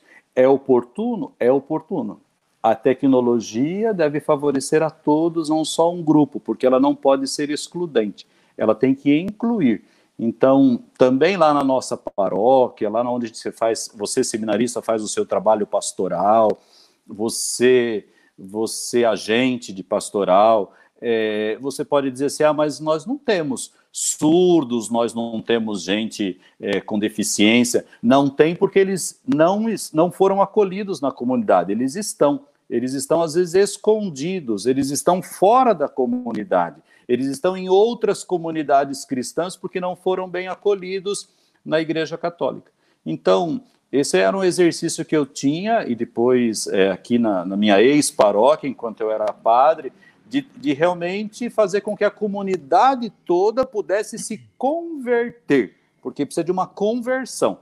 A comunidade toda pudesse olhar as pessoas com deficiência e dar a elas o devido lugar dentro do seio da comunidade. e, e aí o Padre Robson pode até falar um pouco mais sobre essa questão também, e aí responder também a questão da Eclair. Né? É, também eu gostaria de considerar que, por exemplo, na Diocese de Marília, é, nós temos um trabalho específico na cidade de Marília, que depois se estendeu essa pastoral do surdo e mudo é, ali na diocese. Então é um trabalho realmente muito bonito, muito eficaz e necessário, sobretudo. Padre Robson? Hoje aqui, só complementando essa resposta do Dom Eduardo ao Matheus, é, a gente trabalha aqui a pastoral da inclusão e são coisas simples, né? Por exemplo, na transmissão de uma missa, se você tem um intérprete na sua comunidade, porque lembremos-nos que não é apenas ali para o Facebook dos amigos, mas aquilo vai para o mundo. Né? Então, há pessoas que irão ter acesso àquilo. Então, por exemplo, na transmissão de uma missa, você pode colocar ao lado do padre um intérprete é, de Libras, que vai fazer isso e pronto. Já é, temos sanado, por exemplo, eh, essa questão é, da inclusão, minimamente, aí numa transmissão ao vivo. Né? podemos, podemos passar? Pode, por favor. É, sobre essa pergunta da, de, sobre a questão do divulgar os trabalhos, né? É, sobre a religiosidade que hoje está acontecendo e se vai continuar. Cadê você? É, eu acredito que nós temos hoje um, uma necessidade de fazer isso. Nós tivemos recentemente aqui um, um, um problema de comunicação, aonde fomos cobrados dos meios de comunicação o que, que a igreja estava fazendo nesse tempo de, de pandemia. Né? Para dizer assim, o bem que fazemos não precisa ser anunciado, né? porque é, fazer o bem sem olhar a quem, né? o que a sua mão direita faz, que a sua esquerda não, não fique sabendo. No entanto, há um interesse da sociedade, aquilo que eu dizia dos sistemas, né? que, que é observado. E há muita gente que deseja ajudar, mas há muitas pessoas que não sabem como ajudar. Quando nós divulgamos, por exemplo, ou damos visibilidade através do mundo midiático é, das ações que nós realizamos, nós estamos possibilitando, oferecendo para as pessoas o como elas podem ajudar. E as ações que realizamos se potencializam ainda mais. Então eu penso que é um caminho tanto que sem volta, mas não é um, um, postar ou um anunciar no, no, no, mundo midiático como uma questão de espetáculo para é, dizer o quanto eu sou, eu ou a minha comunidade somos bons ou geramos competitividade. Não, eu penso que são por dois motivos. Primeiro, para motivar outros a fazerem, e segundo, para ajudar as pessoas que querem ajudar a nos ajudarem. Isso. Como ações solidárias que estão acontecendo nesse período, por exemplo, eu me utilizo na Catedral de Lins, da rádio da Diocese, pedindo, por exemplo, alimentos nesse período de pandemia aos mais pobres, que o pessoal leve na cúria diocesana e a nossa sala de reuniões, que agora não estão acontecendo reuniões, a sala está repleta. Desde que começou a pandemia, é, muita coisa chegando e uma maneira até da gente favorecer a Caritas diocesana. Uhum. Mais uma pergunta.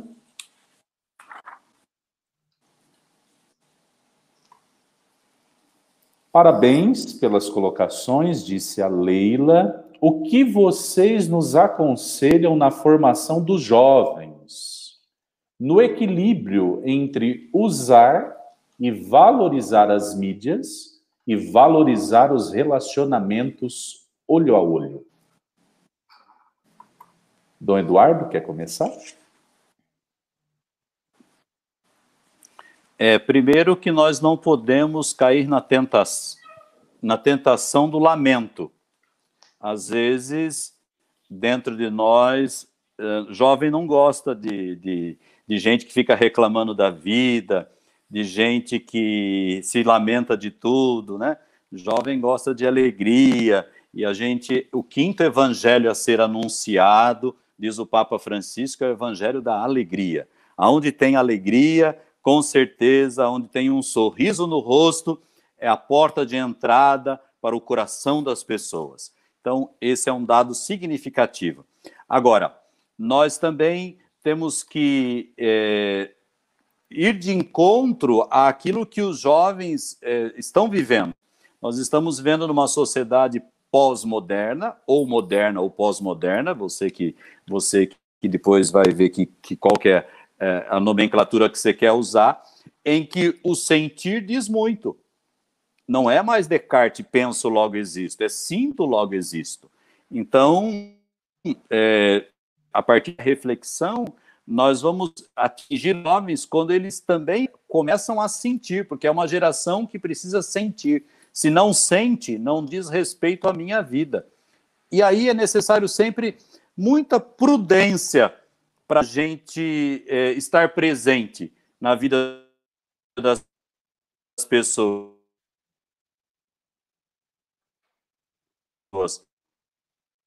Porque senão a necessidade de alguém estar transformar a estética em ética, o desejo em capricho que pode ser satisfeito às tantas ofertas à disposição. Não, tomemos muito cuidado, porque a gente às vezes para agradar a gente às vezes pode ultrapassar limites. Né? Então a gente está vendo algumas missas transmitidas pelo Facebook que às vezes tem alguns memes bons, piadas até no meio da missa. É uma outra forma, mas tem que interagir, mas temos que tomar muito cuidado. Né? Parece vídeos publicitários, né? então temos que tomar cuidado. A liturgia, por exemplo, junto aos jovens, junto às comunidades, não tem espectadores, não pode ter. Né? A gente tem que ter pessoas de fé por alguma ferramenta, alguma coisa junto aos jovens ou junto à comunidade, que são plataformas de vídeo em que estão atrapalhando a, a, a, vida das pessoas, por exemplo, estou já entrando nessa questão da liturgia, a gente tem que tomar muito cuidado, porque é, nós podemos atrapalhar o sentido do sagrado e profanar o sagrado. Voltando, entrei numa, numa porta aqui que eu quero fechar agora. É, com relação Eu acho que a conexão do Dom Eduardo caiu, mas a gente segue o Padre Robson com este outro questionamento do Rafael. Existe um encantamento pela multidão. As mídias sociais favorecem alcançar um grande público. Cria-se uma multidão invisível. Como dialogar sem perder a fidelidade ao evangelho e sem ferir o público? De fato, é, um, é uma, aquilo que eu dizia, dentro do que parece é, né? É muito ilusório essa, esse, esse povo da, da, das redes sociais ou do, do mundo midiático. Por quê? É, a gente está ali, é, não necessariamente aquelas pessoas elas têm uma incidência na prática, na vida da comunidade, etc. e tal. Embora agora com tudo isso que a pandemia trouxe, é, a gente teve uma grande rede de conexões entre pessoas da própria comunidade interagindo nas ações da paróquia, por exemplo, nas redes sociais, nas transmissões das missas, por exemplo. Então você tem ali os fiéis da sua grande maioria. Agora, onde eu acho que entra o, o equilíbrio aí, né, de entender que esse público ou como atrair esse público, é, a gente, como eu disse, nós estamos oferecendo ali um, um conteúdo, estamos oferecendo ali um, um, produto, e aquilo vai ficar. Então, o vídeo, um vídeo que a gente faça de uma transmissão, ela, ele pode ter no, no momento ali é, 10 pessoas acessando, hum, como pode ter mil pessoas acessando, mas depois aquilo vai ser visualizado por outras pessoas. Então, a preocupação nossa de fazer bem, de atuar bem aonde nós estamos atuando, é, eu acho que aqui entra a nossa fidelidade ao Evangelho. É, não é porque eu vou celebrar uma missa, é, transmitir a missa no Facebook, que eu não vou me preparar, ou que eu vou deixar para me preparar em cima da hora. Não, muito pelo contrário. É aí que eu tenho que ter uma preparação ainda maior, porque aquilo vai ficar registrado.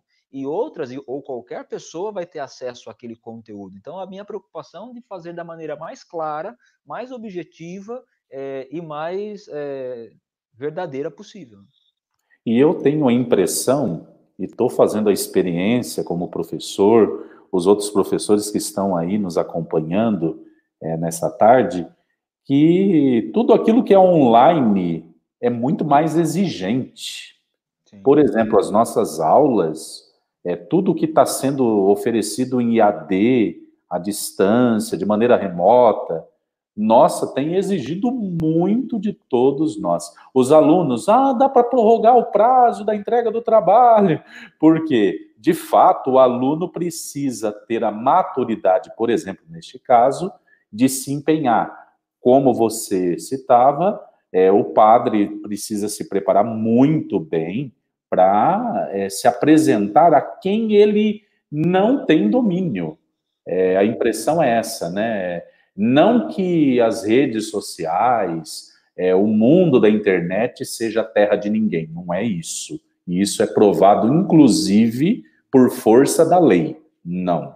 Mas o fato que o alcance é muito grande, né? O alcance. Sim. Mais uma pergunta do Guilherme Rocha. Existe um problema no caso de um padre possuir uma paróquia virtual, como diz o padre Leonardo Wagner em canal do YouTube? Eu não conheço a fala desse padre, é, mas eu também não avalio como negativa a existência de uma paróquia virtual. Desde que é, essa paróquia virtual ela nunca será uma paróquia real. É, nesse sentido, ela não vai oferecer um sacramento, não tem como você batizar. É, abaixa a cabeça aí, Padre Reginaldo, eu jogo água daqui, não, não tem jeito. Né? Não tem como eu entregar a Eucaristia, distribuir a Eucaristia, não, não há essa, essa possibilidade.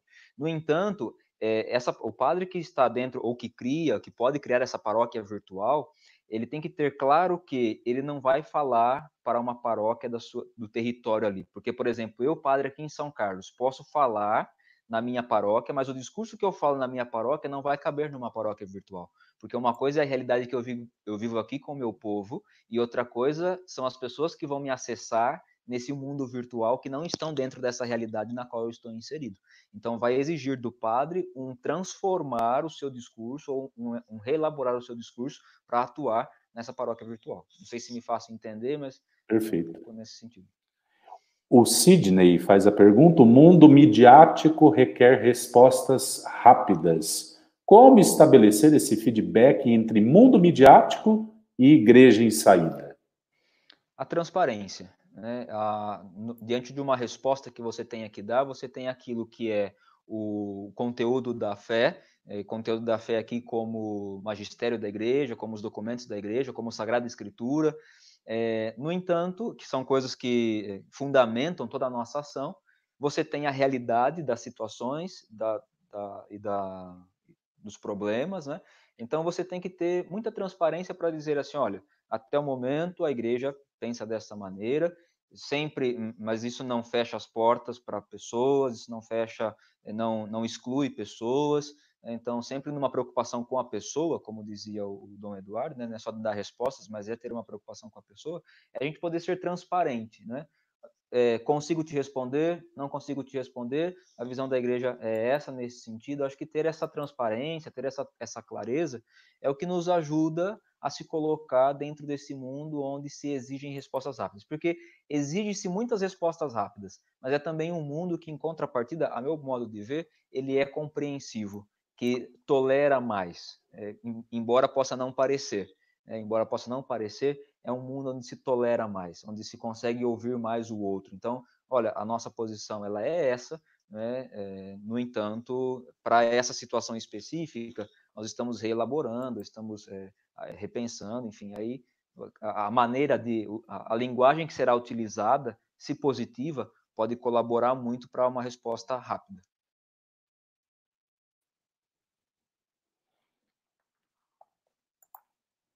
Tá me ouvindo? Porque Sim, eu parece que eu perdi a conexão aqui.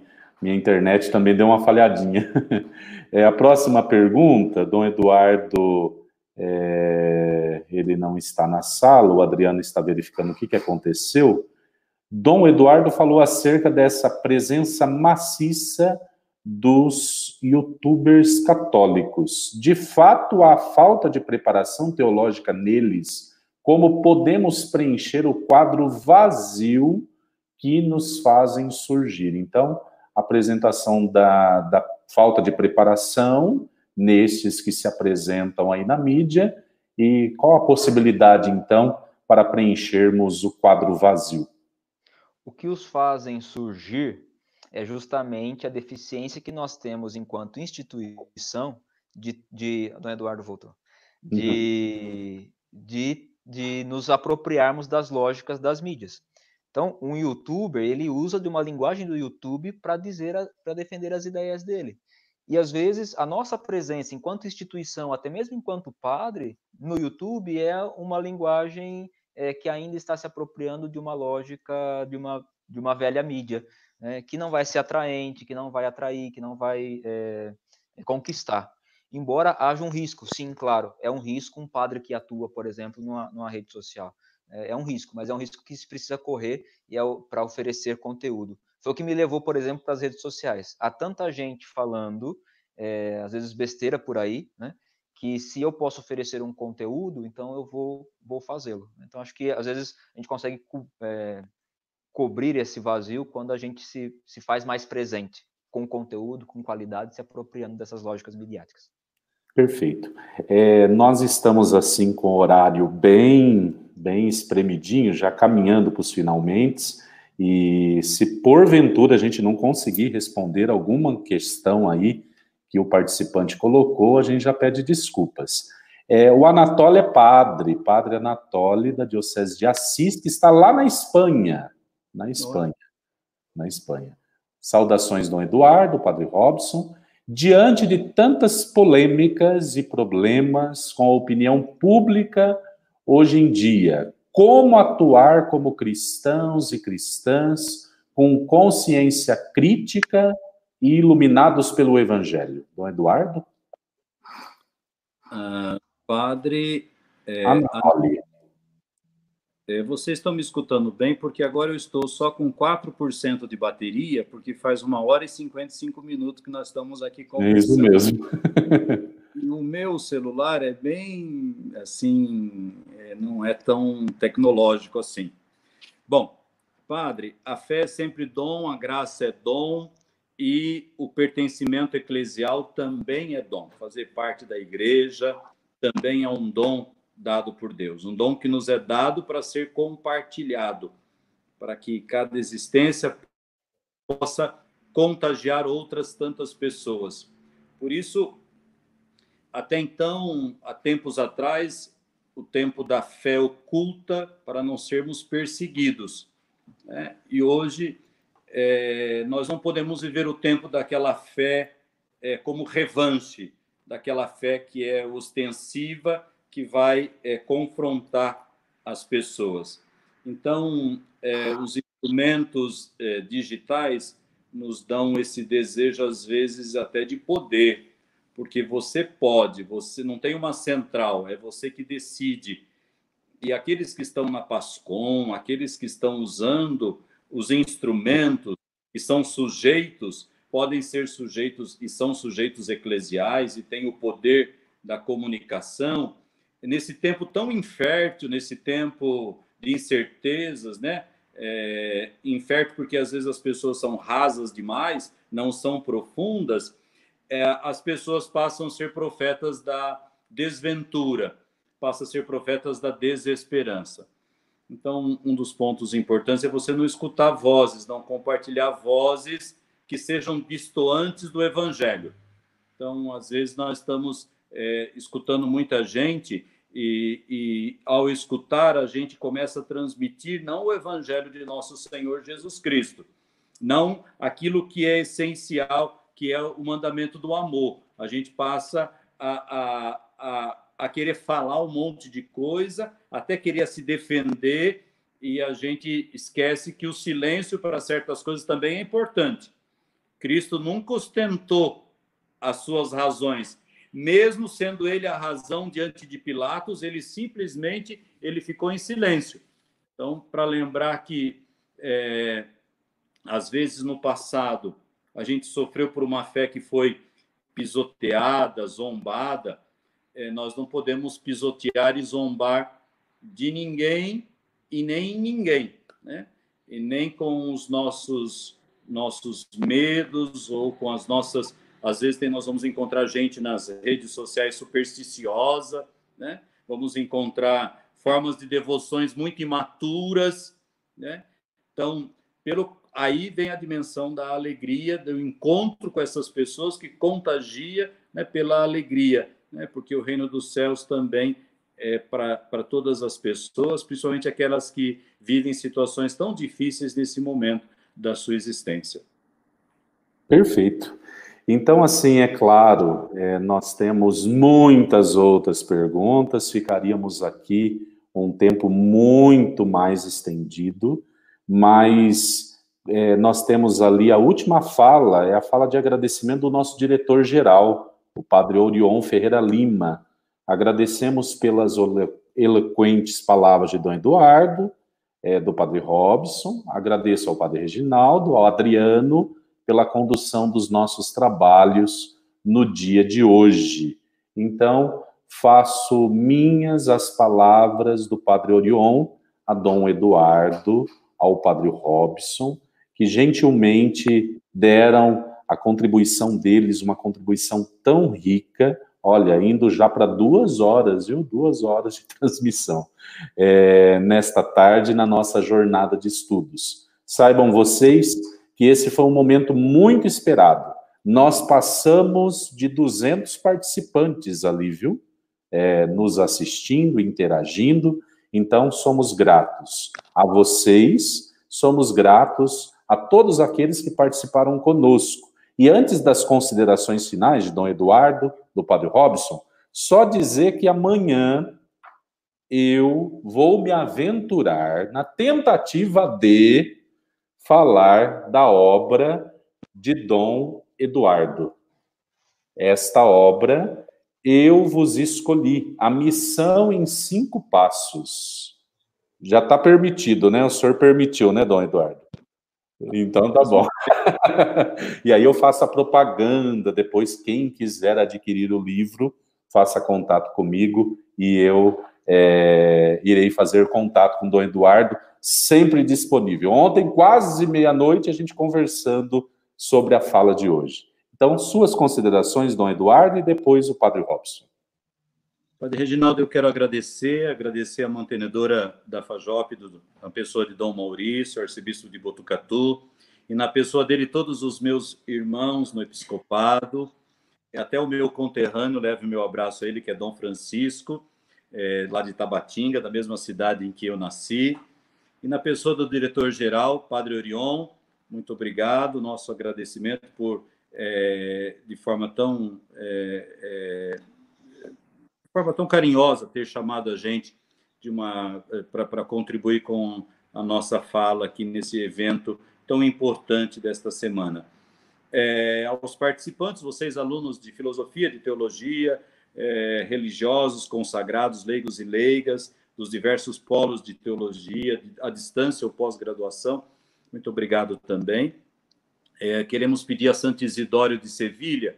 Em 1997, o Papa João Paulo II declarou Santo Isidório de Sevilha como santo padroeiro da internet. Não sei se vocês sabem disso, mas Isidório é, morreu em 636. Ele nunca viu internet, mas Santo Isidório de Sevilha ele tentou registrar tudo aquilo que ele sabia em uma enciclopédia e foi publicada após a sua morte. Então, Santo Isidório escreveu 20 livros, né, conhecido como Orígenes, e nos quais ele tentou registrar tudo que era conhecido naquele período. E aí, após a, a sua morte, em 636, esses livros foram publicados e a obra foi por mil anos considerado uma enciclopédia de todo o conhecimento humano. Por isso que, é escrito em latim muito simples, era tudo que o homem precisava para ter acesso a tudo que ele sempre quis saber no mundo. Era uma ferramenta usada para aqueles que buscavam sabedoria, mais ou menos como a internet funciona hoje. Então, por isso que é, Santo Isidório de Sevilha foi colocado como o santo padroeiro da, da internet. Então, pedimos a intercessão dele e que o Senhor abençoe esse nosso tempo, abençoe a cada um de nós na tentativa de é, daquilo que a gente tenta fazer juntos e utilizando desses instrumentos e que a inteligência e a imaginação humana nos é, disponibilizam. Tudo ficará bem na medida em que a gente souber compartilhar o bem e nos colocar a seu serviço. Eu tenho certeza que tudo que nós estamos vivendo nós estamos vivendo um período abençoado, um período cheio de graça. Por isso, acolhamos tudo isso e sejamos nós os profetas da esperança e não da desesperança. E nós temos um campo vasto, um ambiente digital amplo que nós podemos muito bem evangelizar, mas conhecê-lo para evangelizar, refletir primeiro para evangelizar. Ótimo. Padre Robson. Agradeço ao Padre Reginaldo, à Fajopa, por esse convite, de uma maneira especial, Dom Eduardo, por é, ceder um pouco do tempo dele para junto dele compartilhar também de todos esses aprendizados que aqui discutimos nesta tarde, né? Quero desejar mesmo que seja essa jornada continue na vida de cada um de nós, né? Porque a busca pelo conhecimento é algo que não se esgota nunca, né? Como dissera Cora Coralina, não sei se a vida é curta ou longa demais para nós, mas sei que nada do que vivemos tem sentido se não tocamos o coração das pessoas. Só podemos tocar corações na medida em que nós nos colocamos, nos aventuramos é, no conhecimento dessas pessoas, desses corações, dessas realidades. Só se ama aquilo que se conhece. Então não tenhamos medo de conhecer a realidade ao nosso redor para colocarmos nela o nosso amor e com amor fazermos todas as coisas. Muito obrigado. E vamos encerrar a transmissão. Dom Eduardo, nos dê a bênção, por gentileza. Amém. Essa bênção vai a todos vocês que fazem parte desta família, da nossa faculdade, da FAJOP, a todos, a todos os alunos, professores, a equipe de direção. Esta bênção se achega aos sonhos e projetos que vocês que estão nos acompanhando trazem no coração. Nós temos muitos sonhos e projetos e pedimos ao Senhor que nos abençoe e que tenha misericórdia de nós e que nos deixe viver para contemplar muito a glória de Deus manifestado através de cada pessoa que vem ao nosso encontro. E por intercessão de Santo Isidório de Sevilha, desça sobre todos nós a bênção do Deus rico em misericórdia, Pai e Filho, Espírito Santo. Amém. Amém. Muito obrigado a todos que participaram conosco. Até amanhã.